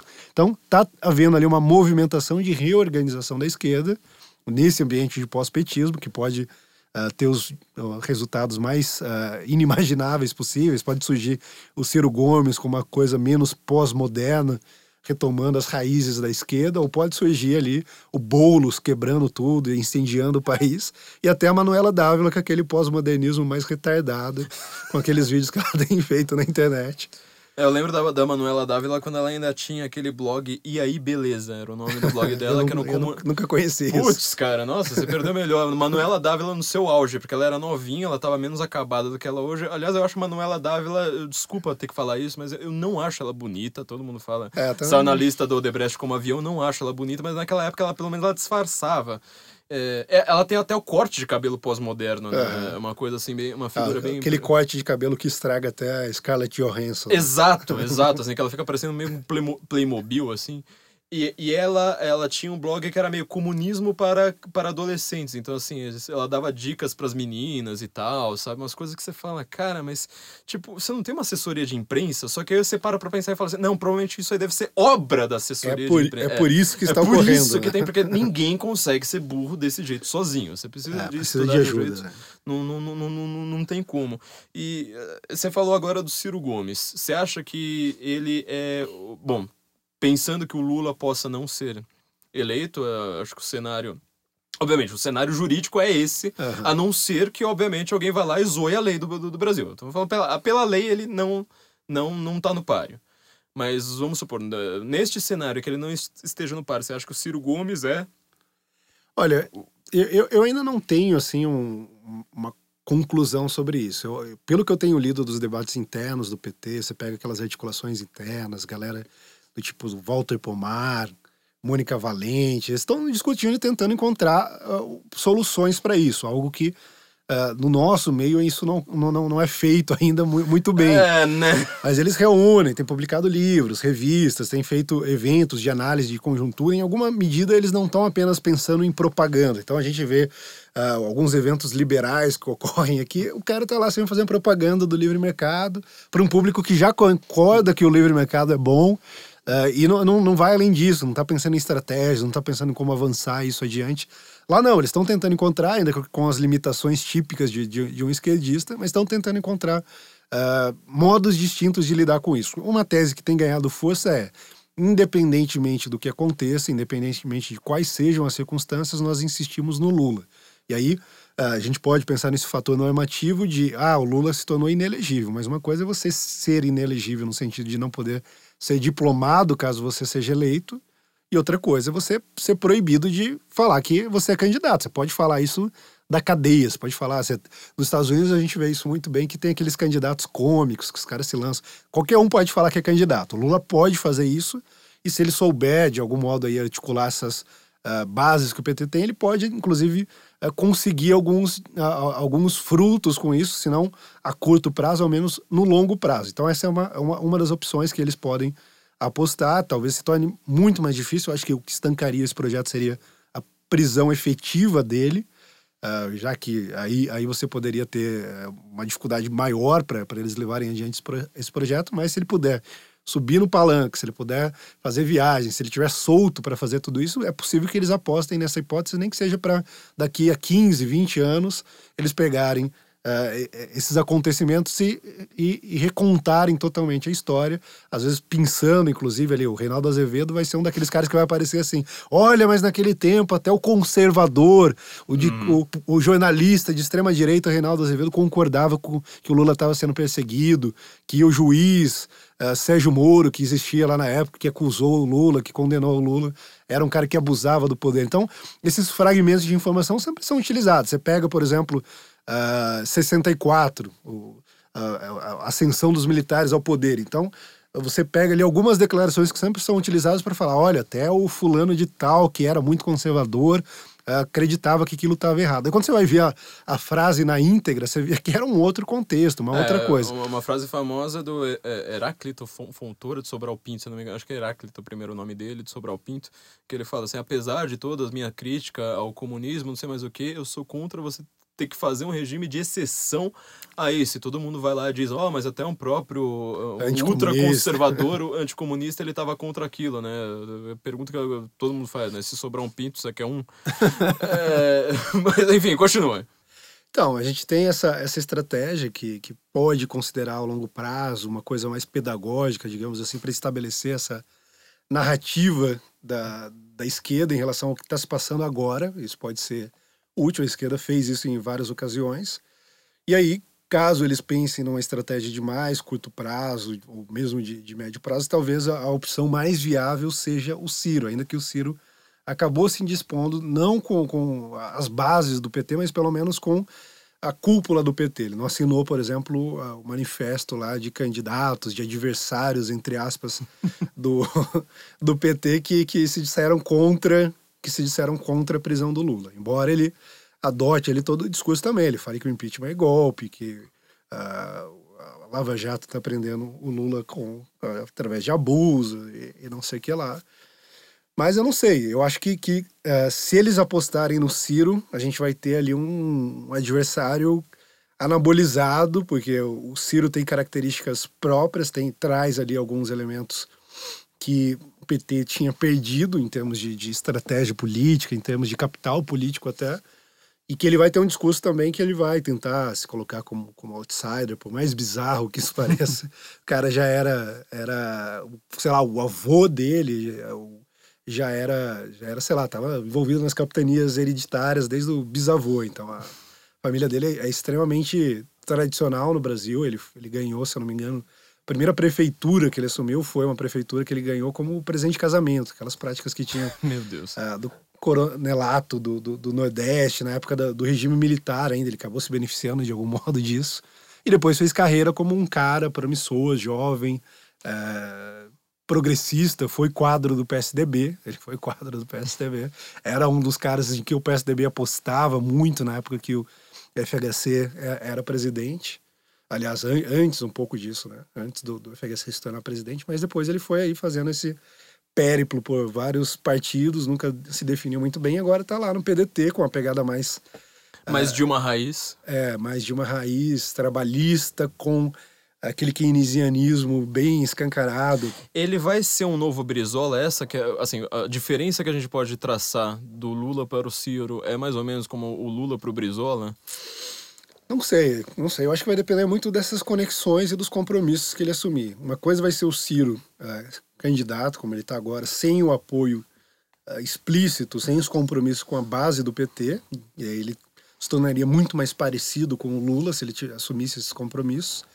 Ou então, se ele continuar, a gente vai ter algo mais na linha do, do trabalhismo, não só do Brizola, mas até do Getúlio Vargas. Então, aquele uh, nacional desenvolvimentismo mais uh, exacerbado, mais amalucado, e que ele vai trazer isso com força e que, de alguma maneira, vai ter também um certo apelo eleitoral, porque, querendo ou não, a população brasileira ainda não tem uma posição muito clara em relação a isso, acaba caindo muito facilmente nesse, nesse discurso, nessa retórica uh, nacional desenvolvimentista. Ele está lá tentando uh, se apresentar como nacionalista, como alguém que vai uh, fazer frente aos desafios da globalização. Ele é, o, ele é, o, único candidato da esquerda que é anti-ONU, por exemplo, né? Sim, ele fala mal da ONU, fala mal Uh, enfim, de tudo. Todas essas organizações quer que, que os intelectuais uh, orgânicos aí do, do, do, Partido Democrático fiquem caladinhos. Ele quer desenvolver aqui o esquerdismo próprio do Brasil, né? Ainda que ele pega ali o Mangabeira Unger, que foi professor do Obama.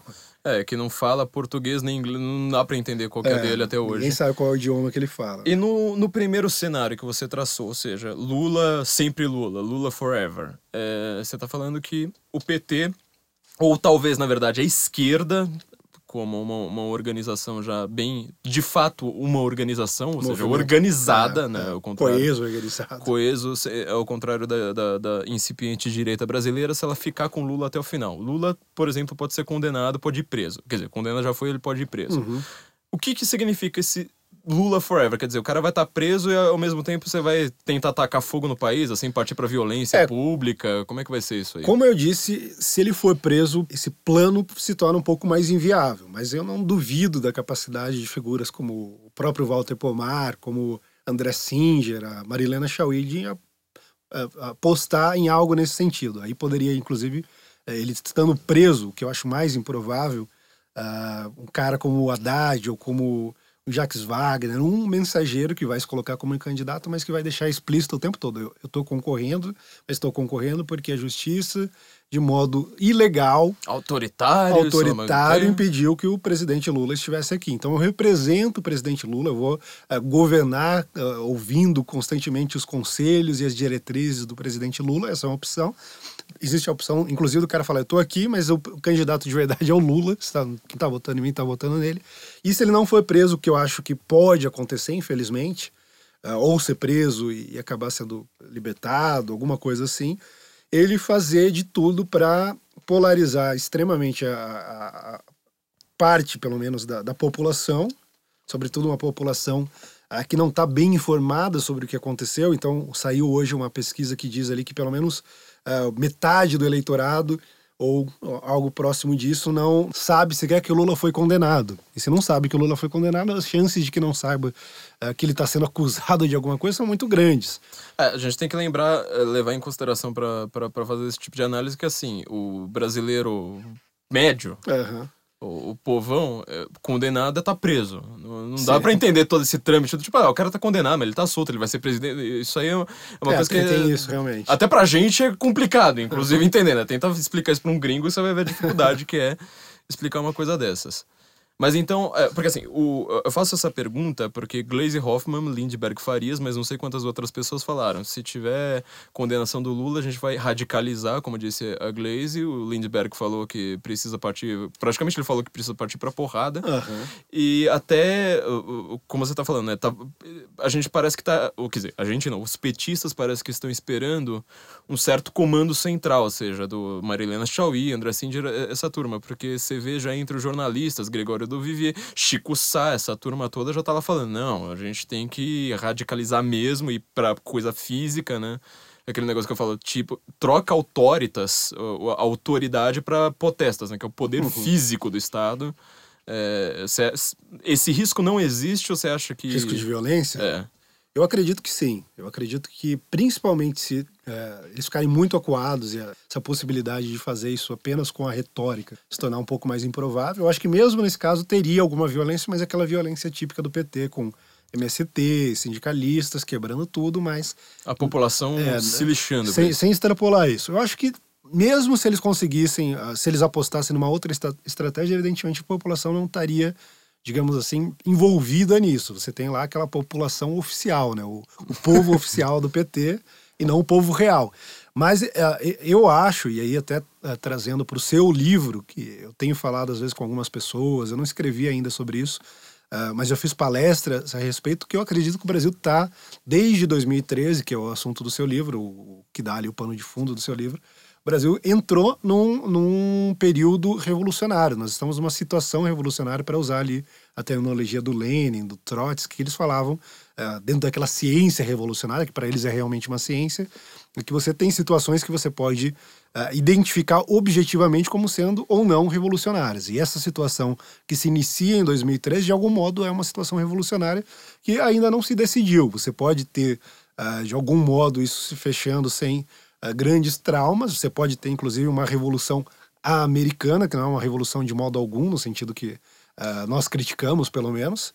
É muito mais uma uma, um encontro, digamos assim, ah, da população consigo mesmo. Então, conseguiram criar instituições, ah, como aconteceu nos Estados Unidos com a, com a Constituição, por exemplo, criar instituições que são de fato representativas. Sobretudo Bill of Rights, né? Porque quando você quer dizer dessa Revolução Americana, o que, que lá você quer dizer? Fala assim, olha, vamos documentar qual é o nosso anseio. Isso no Brasil não tá claro, porque a Constituição Federal de 88 não representa nada do, do brasileiro.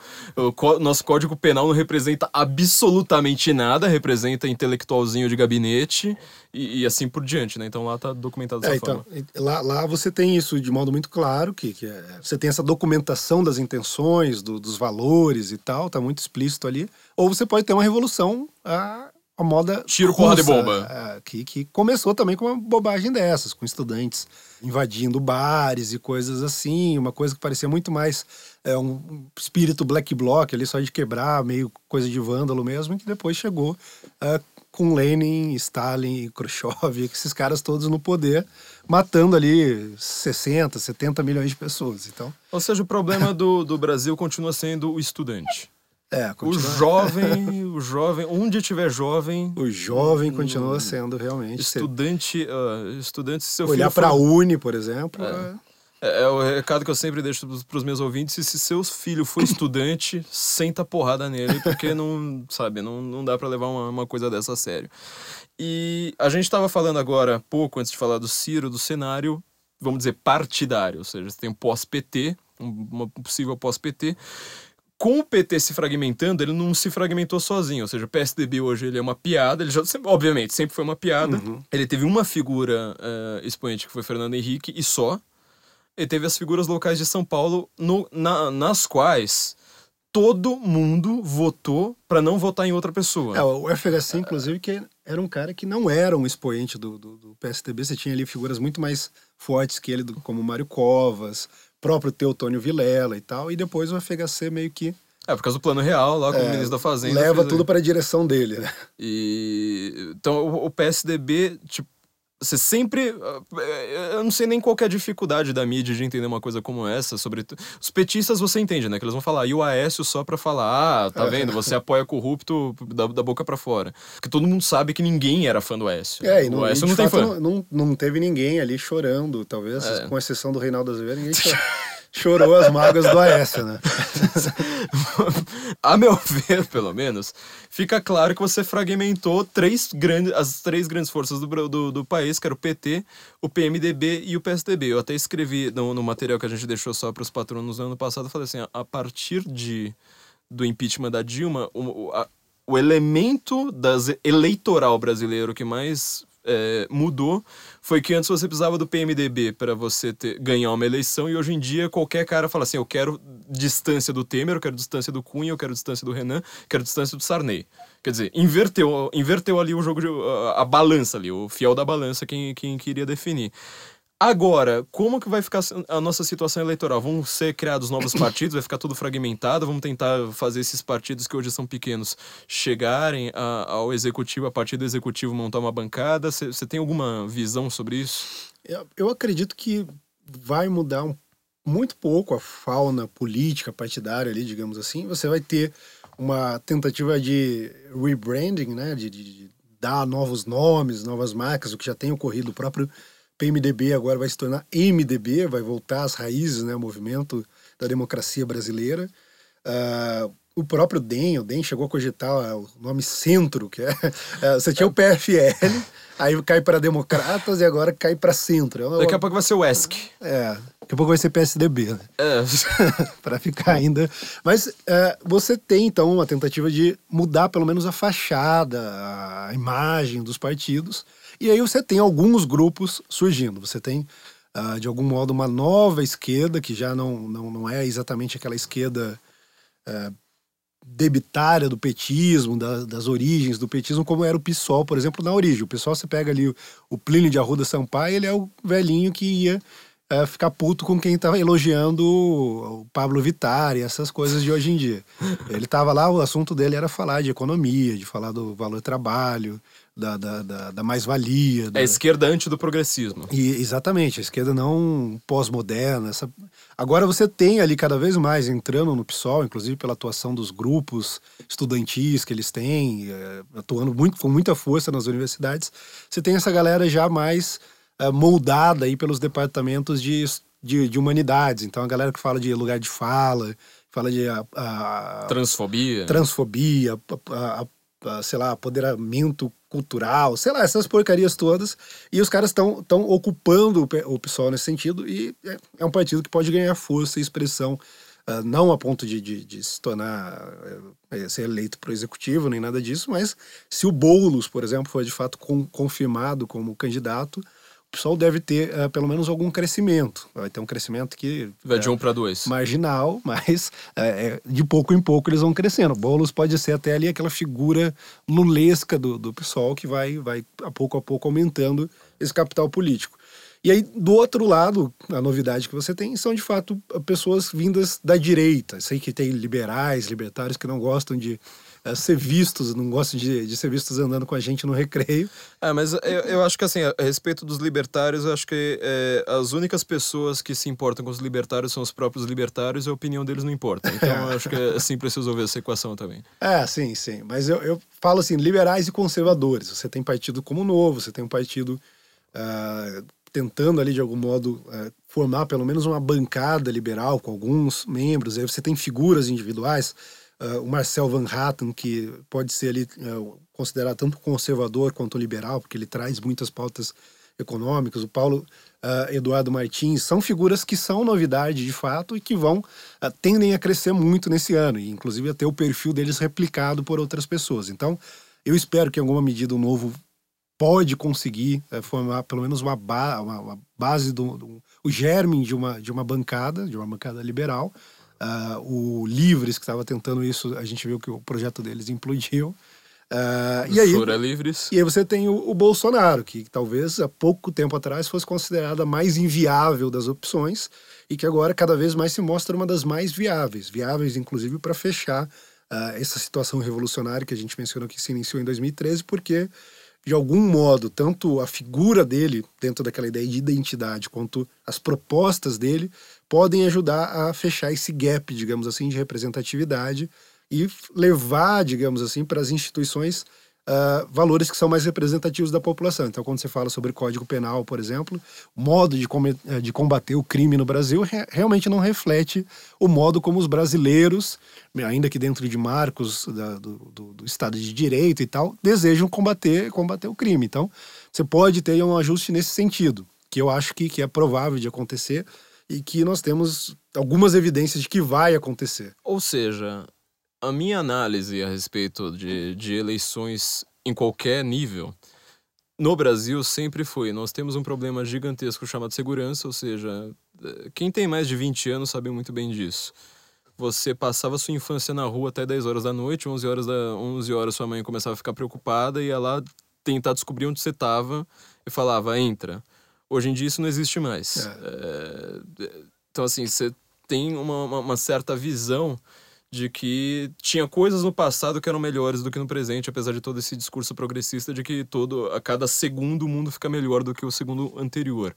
Então assim, a minha visão é de que este tema mais urgente, que é você vai estar tá vivo amanhã ou não, esse tema esse ele... detalhe que é você continuar vivo, né? É, talvez ele decida mais a eleição do que a taxa de juros, do que BNDES, do que. Inclusive porque o juros só te afeta se você continuar vivo, vivo. ao longo do tempo. Aliás, né? o juros é você presumir que você vai continuar vivo, né? A ideia do juros é, é essa. Você não tem a, a, a própria ideia do juros, se, se você não estiver vivo, ela deixa de existir. Por outro lado, as pessoas que votam no Lula, elas têm. Uh, votam no Lula na esquerda e aí eu vou ter que colocar os liberais no bolo, eles acreditam que é realmente uma questão econômica, que é realmente quanto que sua empresa vai ganhar. É, eles acham que a, que a, eleição é decidida por Excel, que é uma coisa que eu nunca acreditei. Eu acho que a eleição é decidida pelo Word. Ou geralmente pelo PowerPoint, que é uma... É mais, é, mais provável, até pelo PowerPoint. Pelo PowerPoint, de preferência com uma música, assim, um sambinho horrível, uma coisa dessas. Eles... Você acha que vai ser uma, uma disputa eleitoral agora em 2018 entre esse, esse PowerPoint falando de segurança pública contra a gente que acredita mesmo que vamos continuar falando de tirou 300 bilhões da, da miséria, acreditar nesse discurso? É este o cenário? É, eu acho que nós temos pela primeira vez dentro do debate questões que nunca eram abordadas. Então a gente tem. O Olavo sempre brinca muito que ele ficou esperando ali no, em 2010, se eu não me engano, nos debates para ver se o Serra ia trazer questões relevantes. Aí a última pergunta, momento decisivo, debate da Globo, milhões de pessoas assistindo. O Serra pergunta o que, que o Lula ia fazer sobre a, as passagens de ônibus. E aí o Olavo sempre usa isso como a baixeza do, do, do, do pensamento, do imaginário desses caras. Porque, primeiro, que ônibus é uma questão municipal uh, e não federal. Mas, para além disso, é o cara tentando resolver ali eh, essas minúcias esses detalhes que têm uma importância, um impacto na vida das pessoas, mas não pensando uh, em grandes questões que afetam a nação, pensando na, na segurança nacional ou na segurança pública, pensando uh, nos valores e na, na, perspectiva que nós temos E o Lula, nesse cenário, ele. É a pergunta que a gente sempre faz, né? Tipo, a minha filha de, tre... de sei lá, seis anos, ela vai tocar numa piroca no, no, no museu ou não? É essa a pergunta. É, o, o, Lula, nesse cenário, ele deitava e rolava, porque qual, qual, que era, qual que era a percepção do eleitor? Você tinha de um lado um cara que era pintado de elitista, que, ter, que só estava defendendo os valores dos ricos e tudo mais, e quando ele falava, ele falava de um modo meio hermético, a população realmente achava ele distante, e de outro você tinha um, uma figura que estava falando, não, defenda os pobres, faz não sei o que, não sei o que, e falava mais ou menos ali do jeito que a população podia se identificar.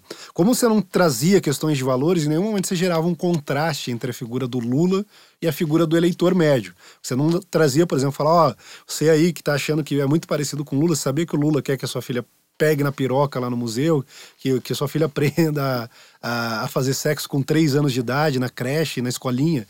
Ninguém tinha coragem de fazer isso, então o que, que ficava? Aliás, o Bolsonaro ele cresceu por causa disso, né? Sim. Denunciando o kit gay do Haddad, que existiu, né? Porque teve duas notícias, uma delas foi falsa, de que tinha lá um negócio lá de masturbação, falaram, ah, isso aí é falso.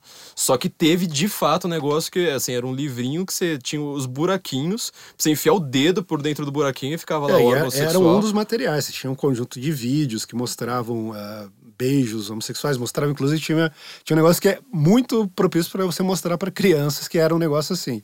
Uh, o moleque entrava lá, usar o mictório, aí ele viu o coleguinha fazendo xixi também, um pedia para pegar no pinto do outro, e aí eles começavam a se experimentar e se descobrir sexualmente. É, é exatamente como adultos fazem também. Né? É, Toda ó... vez que você vai, entra no mictório lá, você fala: Ô, oh, gostei da sua giromba, posso experimentar? E aí ele cresceu, como você disse, denunciando isso. Foi talvez o que deu ali, eh, criou a polêmica em torno dele. As pessoas achavam que falar, ah, esse cara é homofóbico e ia uh, causar o, a ruína do Bolsonaro. E foi o contrário, porque as pessoas pensavam como ele. Pela primeira vez, essas questões de valores estavam sendo levadas para a arena do debate público, pra, das discussões políticas. E isso gera um contraste do Lula com os eleitores. Nas outras questões, por mais que a gente não goste, por mais que a gente não queira admitir, é, de fato, o, o, o brasileiro, é, economicamente, ele não tem pensamentos é, pró-mercado, por exemplo. Ninguém é, fez um trabalho de divulgação, de explicar essas ideias.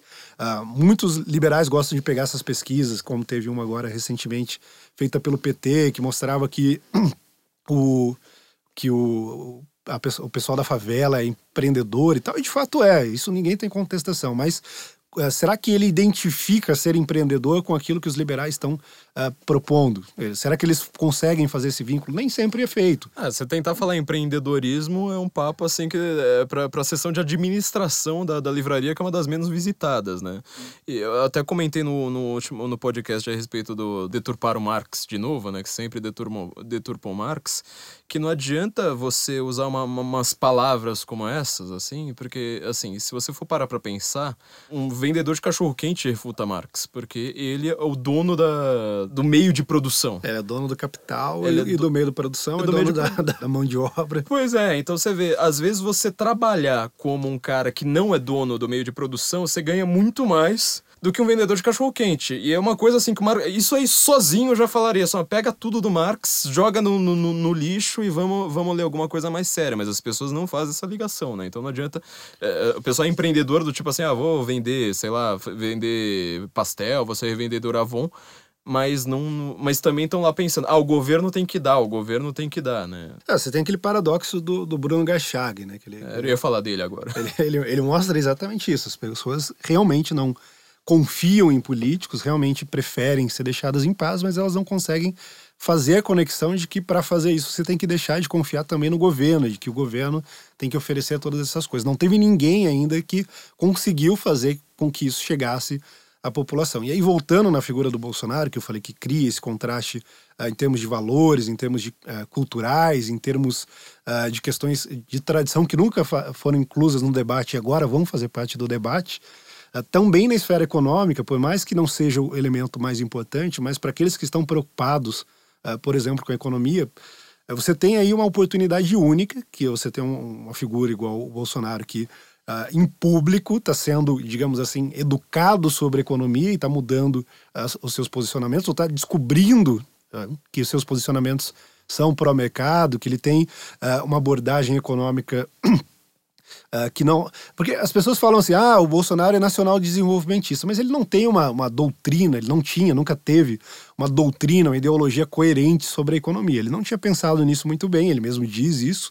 E a partir do momento que você começa a ordenar o que ele pensava sobre isso, você vai ver é, que, assim como a população, ele é, sim, a favor do empreendedorismo, ele é a favor uh, do livre mercado e dessas coisas, só que ele nunca tinha dado uma coerência. Quando você faz, então, esse processo de educação pública, digamos assim, Uh, isso reflete também na população que se identifica com ele. Então você vai ter parcelas maiores da educação adotando também essas ideias, porque elas estão acompanhando esse processo. em termos de, de valores, que eu acho que é o que vale a pena ser ressaltado, uh, se você tinha, por exemplo, ah, você tem um cara que nem o Serra, que defende mais ou menos as mesmas coisas que o Lula, só que com o qual a população não se identifica, uh, evidentemente as pessoas iam escolher o Lula. A mesma coisa em relação ao Alckmin, em relação ao Aécio. Quando você coloca duas figuras que, que têm ali traços, uh, traços uh, que de algum modo refletem o brasileiro médio, refletem o modo do brasileiro de falar, que é o Lula, que já está uh, todo contaminado ali com, com valores progressistas e tudo mais, mas que ainda fala do, ao modo do povão, que ressoa de algum modo com o povão, e o Bolsonaro. E aí você não tem uma discussão que é meramente econômica. Ah, quem vai tirar sei quantos bilhões da pobreza, mas é uma discussão que cria outros, outros vetores, cria outros uh, elementos ali, outros critérios para você selecionar um candidato. Se você começa a falar, por exemplo, dessa questão da sexualização das crianças, se você fala sobre o aborto, se você fala sobre uh, casamento gay, enfim, to todos esses temas que são deixados de fora tradicionalmente, você vai começar a ver que aí entra um outro elemento. A pessoa se identifica com os dois, mais ou menos ali pela imagem, tem uma identificação no modo de falar, no modo que, que, que se posiciona e tal. Uh, mas a partir das posições em termos de valores, a partir das posições em termos de uh, tradições, de costumes, de respeito à religião, a Deus e tudo mais, claramente a figura do Bolsonaro começa a se destacar, porque aí sim, ele não é apenas uh, na, na, na, superficialidade, na, na superfície parecido com o povo. Ele é parecido com o povo também em relação aos valores, aos costumes, inclusive naquilo que ele tem, às vezes, de contraditório, porque são contradições do povo. Do povo. Você pega o, o Paulo Mercadante, né, que é um, um, um, cientista social, filósofo, que Olavo diz que é um dos seus gurus. Ele tem um livro que chama A Coerência. A, não, eu não lembro agora o nome do livro. É a, a coerência dos a incoerência dos ideais, se eu não me engano mas que ele fala exatamente sobre isso, que ele fala sobre a incoerência da, da, do povo brasileiro, que ele é um encontro de vários símbolos uh, de algum modo contraditórios, mas uh, a figura que reflita isso aí vai ser a figura que vai ter um fator de identificação maior uh, com, com, com a população. Então eu acho que você tem sim um elemento novo e que a maioria das análises estão deixando de fora. As pessoas consideram essa eleição como uma outra eleição qualquer. Então elas analisam ah, os, os uh, os precedentes da eleição de 2014, fazem comparações entre Bolsonaro e Marina Silva. Dane-se as eleições de 2014. Coisas que simplesmente não cabem. Dane-se, as eleições que menos importaram no Brasil. Tipo, quem foi eleito foi impeachmentado, o cara que estava em segundo lugar ninguém gostava dele. Danem-se. Tipo, aquelas eleições não serviram para absolutamente nada, assim. Foi só para, sei lá, mostrar o, o, o, o último, os estertores do, do, do PT. E eu acho que assim, é importante também a gente pontuar que essas eleições elas vão ser decididas então de outra maneira. Porque, por exemplo, eu vejo muita gente falando: ah, na hora que a, a campanha começar, a gente, a gente tava até discutindo isso aqui antes do, do programa começar, né? Na hora que a campanha começar, vai ser diferente, porque o Bolsonaro vai sofrer ataque, não sei o que mais. Eu falei, mas qual a diferença de agora? a campanha, ela começou mais ou menos há uns 10 anos. A, a TV, tudo bem, eu entendo perfeitamente que, sei lá, quando você vai pro interior do sertão pai de família, dona de casa, sabe, que, que tá lá no lugar bem afastado, eles não estão interessados em hashtag do Twitter. Eles não. Você fala assim, ah, mas você viu que a hashtag Eu odeio Bolsonaro tá em primeiro lugar? Eles falam assim, mas o que, que é isso, meu filho? É, tipo, eles não, eles não vão entender. Então, para isso, eles vão precisar de, realmente de campanha na TV. Só que assim, para um caldo cultural do Brasil, assim, que é o Brasil que mais vota, é, mais colocado no, no, no debate político, é, a campanha cada vez menos importa. Dentre outros motivos, porque ela ficou bem menor, Sim. tanto em termos televisivos quanto no espaço temporal. Ela vai durar 30 dias, é, e antes durava ali 45, às vezes mais tempo do que isso. é, com pelo menos é, 20, 30, aliás, 30 minutos de, de TV. Agora, você 13 minutos de TV. Só isso já diminui a importância da televisão também. É, isso aí vai ser uma coisa bastante interessante para a gente analisar. Então, bom, eu queria, para a gente completar, então, fechar aqui nosso, nosso giro do, do pós-Lula, mas e o Lula, o que, que vai, vai, vai, acontecer? Você falou uma frase bastante curiosa, você citou, na verdade, uma frase bastante curiosa que a gente ouve bastante, que é: não vamos debater pessoas, a gente vai debater ideias. Essa frase, acho que nós dois discordamos, a gente ri bastante dessa é. frase, porque, assim, como eu costumo dizer, né? Mesmo que, que um presidente ele defenda tudo que eu defendo, se eu ouvir batendo na mulher dele, eu vou falar, mas eu não quero você. Talvez eu prefira alguém que, de quem eu discorde um pouquinho mais, mas que não espanque a mulher todo dia. Então, é só, só um exemplo forçado pra, pra gente analisar.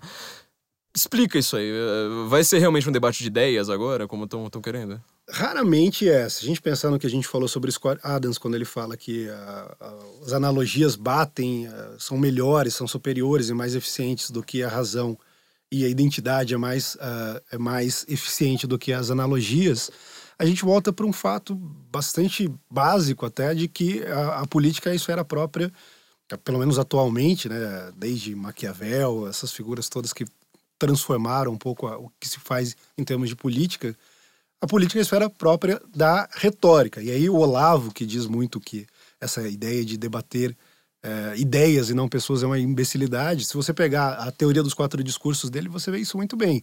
Se a gente está falando uh, em termos de uh, retórica apenas, uh, na maioria dos casos, ou na totalidade dos casos, a verdade, as ideias, importam muito pouco. Elas importam praticamente nada, porque o que você está tendo ali, na verdade, não é uma defesa dessas ideias. Isso ocorre é, no debate dialético e mais com, com mais propriedade até no debate analítico, pegando ali as categorias dos quatro discursos de Aristóteles que o Olavo trabalha.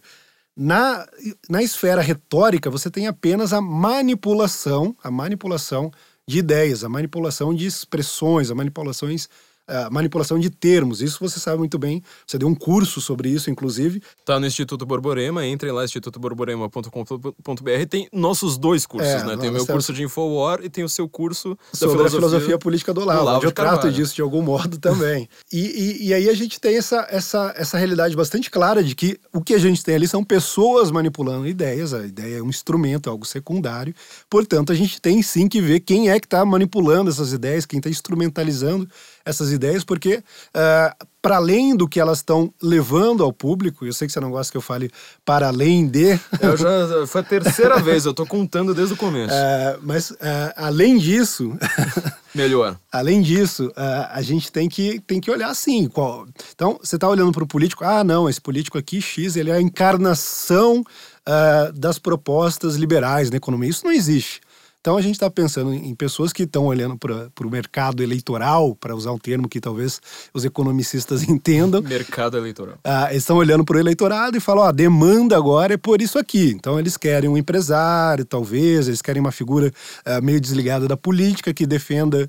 Ah, aí o mercado está dando um valor ali, tipo, que às vezes distorcido não é igual da população. O mercado aqui eu falo uh, dos investidores e tudo mais, sinais que você tem em termos uh, de mercado financeiro mesmo. Então o cara começa a olhar tudo isso e ele fala: olha, vou me adaptar. Então ele começa a adotar um discurso que agrade a esse público que ele quer conquistar. É, em alguns casos, é, é, na maioria dos casos, é isso que ocorre. Então você tem ali claramente uma pessoa que não é, é o defensor, o, a encarnação de uma ideia, você tem um cara que está tentando usar aquela ideia para conseguir alguma coisa pode ser que aquela coisa que ele quer cons conseguir esteja em consonância com essas ideias, mas na maioria dos casos não está. E aí o que você tem que fazer é olhar para a pessoa, saber quem ela é, saber uh, de onde ela vem e, sobretudo, quais são os compromissos dela. Os compromissos de uma pessoa uh, costuma, costumam ser muito mais importantes do que as ideias, e até mesmo, não apenas as ideias que elas projetam apenas no discurso retórico, mas às vezes até mesmo do que as convicções que ela, que ela tem. Se você pensa num Fernando Henrique Cardoso, por exemplo, que a esquerda adora falar, ah, ele abandonou tudo que ele escreveu, aquela besteira toda, você tinha uma situação na década de 90 que simplesmente não deixava muita escolha para um cara como ele colocar as convicções dele na prática. Você tinha, digamos assim, eh, forças profundas, que para usar uh, uma terminologia de um cientista político chamado Jean-Baptiste Roussel, que ele falava em forças profundas. Ele falava, existem forças profundas que são uh, de natureza geográfica, então a gente pensando na geopolítica, que são de natureza demográfica, que são de natureza econômica, que são de natureza religiosa e cultural. Então, essas coisas estão em constante mutação e é na interação com essas coisas que um chefe de Estado, que um estadista, vai, de algum modo, tentar uh, conseguir as suas melhores respostas. Você, o cara pode chegar lá com um número grande de, de convicções, mas ter que fazer outra coisa, porque essas forças profundas não dão muito espaço para ele fazer aquilo que ele quer. Ele não é, não pega uma folha em branco ali e sai desenhando e escrevendo o que ele quer. Quando ele chegar, as peças no tabuleiro já vão estar postas, vão ter outras forças atuando sobre, sobre o país, e naquele momento era isso. Você tinha. A União Soviética tinha colapsado, então o que se pensava, você tinha aquele otimismo até bobo uh, do, do Fukuyama, do fim da história e tudo é, mais. Toda vez que a gente fala do Fukuyama aqui é só pra falar, bom, é, é pra ver como é que tem gente retardada no mundo, né? Otimista, gente, se você ouvir um cara que é otimista, lembre-se sempre, provavelmente ele tá errado. É, e o Fukuyama que deu até uma entrevista sobre o Bolsonaro e só falou abobrinha. Né? mas enfim. Perdi essa, é, e ele, e, é, você tem aquele ambiente, então a, qual que era a situação? Olha, não existe mais alternativa soviética, pouco a pouco aquele triunfalismo do, do Fukuyama era um pouco que o Zeitgeist realmente tinha aquele aquela sensação no ar. Pouco a pouco todo mundo vai ter que se adaptar, nós vamos ter que ter democracias liberais, nós vamos ter que ter uh, economias de mercado, vamos ter que nos integrar às cadeias globais de produção, essa coisa toda. E o Fernando Henrique Cardoso foi lá levado a fazer isso. No segundo mandato dele, que ele já tinha mais alguma liberdade, ele começou a adotar políticas mais uh, coerentes com aquilo que ele defendia as convicções que ele tinha. Mas por quê? E aí quebrou o país, né? ah, aí quebrou o país. é, e, e, mas, mas é por isso, assim, se você não olha para os compromissos firmados, compromissos em termos de alianças, da base eleitoral que permite não apenas o cara ser eleito, mas que sustenta ele lá de algum modo, e também os compromissos que ele tem em termos de é, doadores para campanha, financiadores, estrategistas, consultores, assessores, você não consegue entender nada. Se você está, ah, o fulano fala que é, é bom a privatização, e o outro fala que não é. é isso pode ser um elemento, mas é uma variável num mundo imenso de variáveis que tem que ser levadas em considerações. E na maior, na, na, na, maior parte dos casos, essas variáveis são menos importantes do que essas variáveis que dizem respeito às conexões, aos compromissos e também às forças profundas uh, que vão atuar ali no, sobre, sobre a arena naquele momento. Então, eu acho que uh, se você pensa nessa, nesse negócio da, das ideias e você pensa que nem sempre as pessoas uh, de fato querem dizer aquilo que elas dizem. Nem sempre as pessoas realmente acreditam naquilo que elas uh, dizem acreditar. Se você lembra que o mundo não é um mar de rosas, que, não, que o homem não é bom, como, como uh, Rousseau dizia, que não é o bom selvagem que foi corrompido pelas instituições e que isso se manifesta tanto no pensamento de esquerda socialista quanto no pensamento liberal, de algum modo. No caso da esquerda, a esquerda acredita que foi a propriedade privada que corrompeu o homem, e no caso dos liberais, muitos acreditam que o que corrompeu o homem foi apenas a, a existência do Estado. Se não tiver Estado, tá tudo bom, a gente vai voltar aqui a, bom selvagem. a ser o bom selvagem, a gente vai a se relacionar pacificamente, vai, vai ficar tudo tá bem. Tá todo mundo pelado e vai dar, vai, vai dar certo. Vai dar certo, dessa Fazendo vez vai. Poliamor pelado é, e vai ser tudo pacífico. Então, é, eu acho que fica, fica claro que no, fi, no final das contas a gente tem uma eleição que vai ser completamente diferente. Ou seja, todos Sim. os analistas estão fazendo projeções baseadas no passado. Se você for analisar o que é de o que tem de singular nessas eleições, ganha muito do que ela tem em comum com qualquer outro momento da história brasileira. É, e talvez até a gente se aproxime um pouco de modelos que existam em outros países, né? Como, por exemplo, hoje você tem uma espécie de quase de primárias entre a direita, por exemplo, uma coisa meio inimaginável, Sim. né? É, ah... e, e, esse elemento mesmo de colocar questões culturais no, no, debate é uma coisa muito própria dos Estados Unidos. Isso ocorre muito pouco na, na, na, Europa, por exemplo, e ocorre muito pouco aqui na América Latina, em, na Ásia, na África, enfim. Ah, era uma coisa muito própria dos Estados Unidos que tá, já foi uh, exportado para a Europa. A Europa tem cada vez mais isso. Antes a Europa decidia uh, aquela coisa um pouco um elemento identitário está sempre presente em todas essas eleições. Identitário não no sentido que a esquerda ou que a alt-right usa, mas no sentido de identificação num, no- no- numa esfera pré-racional com, com Sim, o com que é a. França? É. O que é. Ah, isso sempre teve presente, mas agora você tem essa questão dos valores sendo levados para esses debates ah, políticos europeus e tudo mais, e deve vir agora também. ah, Deve vir, não, já veio para o Brasil também. Ou seja, o que vai definir essas eleições são armas e pirocas. É, eu acho que sim. Eu armas que e pirocas. armas, bombas e pirocas. E pirocas. Felipe, acho que ficou bem claro então como é que tá o, o mundo pós-Lula e acho que a gente vai ter que então agora fazer essa narrativa, mostrar como é que a gente vai conseguir é, falar com um grande público, invertendo tudo isso, falar assim, para de querer dizer que você tem o cara certo, porque você votou no Lula. Sim. Não adianta você falar que eu votei no Aécio, no Cunha ou em quem quer que seja, porque sempre foram o menos pior, né? O best of two evils, o, o menos pior dos cenários. Mal menor, né? É, a, teori- a teoria do mal menor, e dessa vez ta- talvez isso aí esteja começando a mudar, porque a gente, em vez de votar exatamente no mal menor, a gente vota assim, falando assim: com esse eu me identifico mais, ainda que não é, 100%. É, na política nunca vai ter perfeição e uma identificação plena, né? Mas é melhor um cara, um cara que você, ainda que não seja uma identificação plena, mas que tenha um- mais elementos de identificação do que simplesmente não ser o PT. É, o, o americano não votou no Trump pensando, ah, eu também sou bilionário. Ele votou pensando em, em outra. em uma identificação um pouco diferente do, do que isso. Mas eu acho que você deixou isso bem claro. É, queria falar então para os nossos ouvintes, nós estamos é, depois desse período de, de, de férias aí, o- cuidando do, do canal do YouTube, cuidando de toda uma, uma burocracia sem fim, né? Como você me, me acompanhou nesse, nesse período todo. A gente vai deixar algumas análises a respeito do que vai acontecer no Brasil e no mundo, né? Inclusive sobre o Trump para os nossos patronos, e aí a gente vai chegar num nível um pouco mais, vamos dizer assim, num- a gente não vai precisar mais escrever para o grande público, então a gente vai poder fazer análises um pouco mais, vamos dizer, difíceis, mas porque elas são profundas. Não, porque a gente vai escrever es- igual a escola de Frankfurt, né? Eu só chamo gente que escreve bem pro, pro censo. Pra deixar a- as coisas bem claras, então, por favor, ajudem a gente no Patreon, no Apoia-se. Vocês têm os links ali sempre no- no- nos finais. Quando vocês forem comprar livros também, gente, na hora que vocês estivessem pensando agora em comprar livro, e agora, assim, ó, pa- é, papelaria, ferramenta, tudo que vocês quiserem. Celular, Celular, pois é. Entra na- nos links da Amazon que a gente deixa ali no censo. Eu sei que é muita gente usa adblock, mas assim, isso aí ajuda a gente bastante. Você vai comprar a mesma coisa que você iria comprar, entra lá na Amazon, tipo, você vai ajudar o site também, né? É, façam sua contribuição no Patreon, no Apoia-se.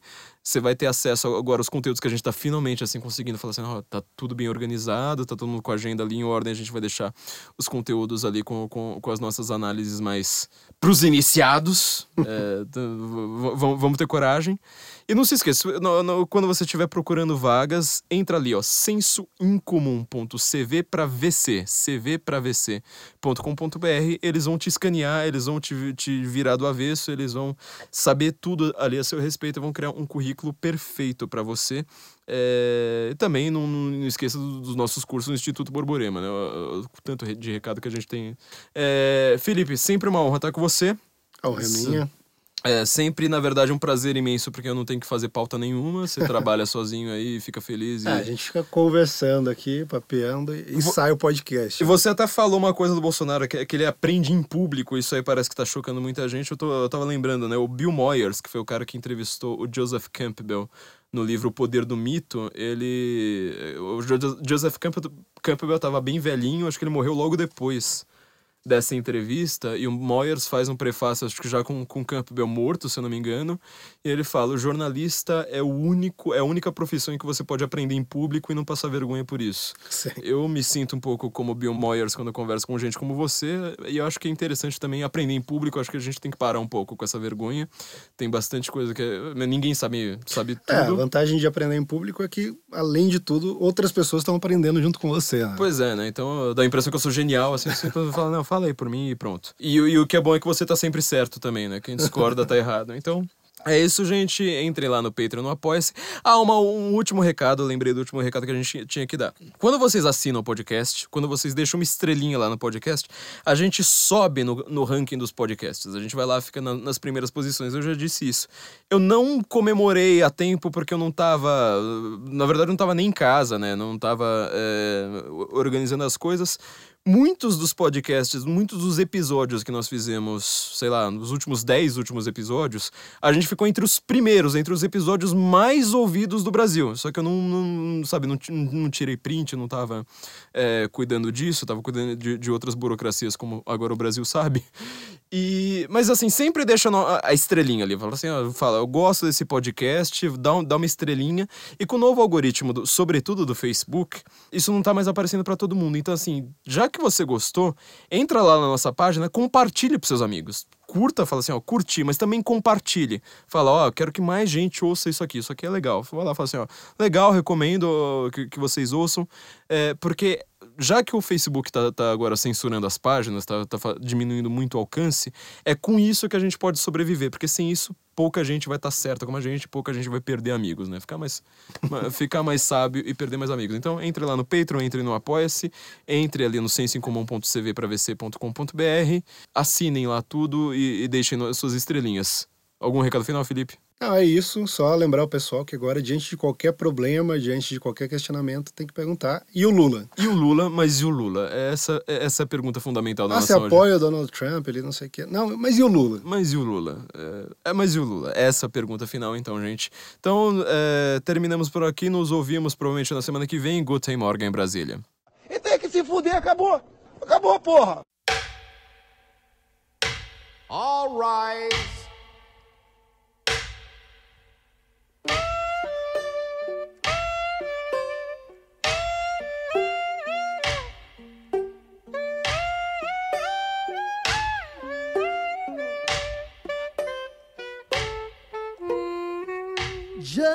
Your honor, hear my plea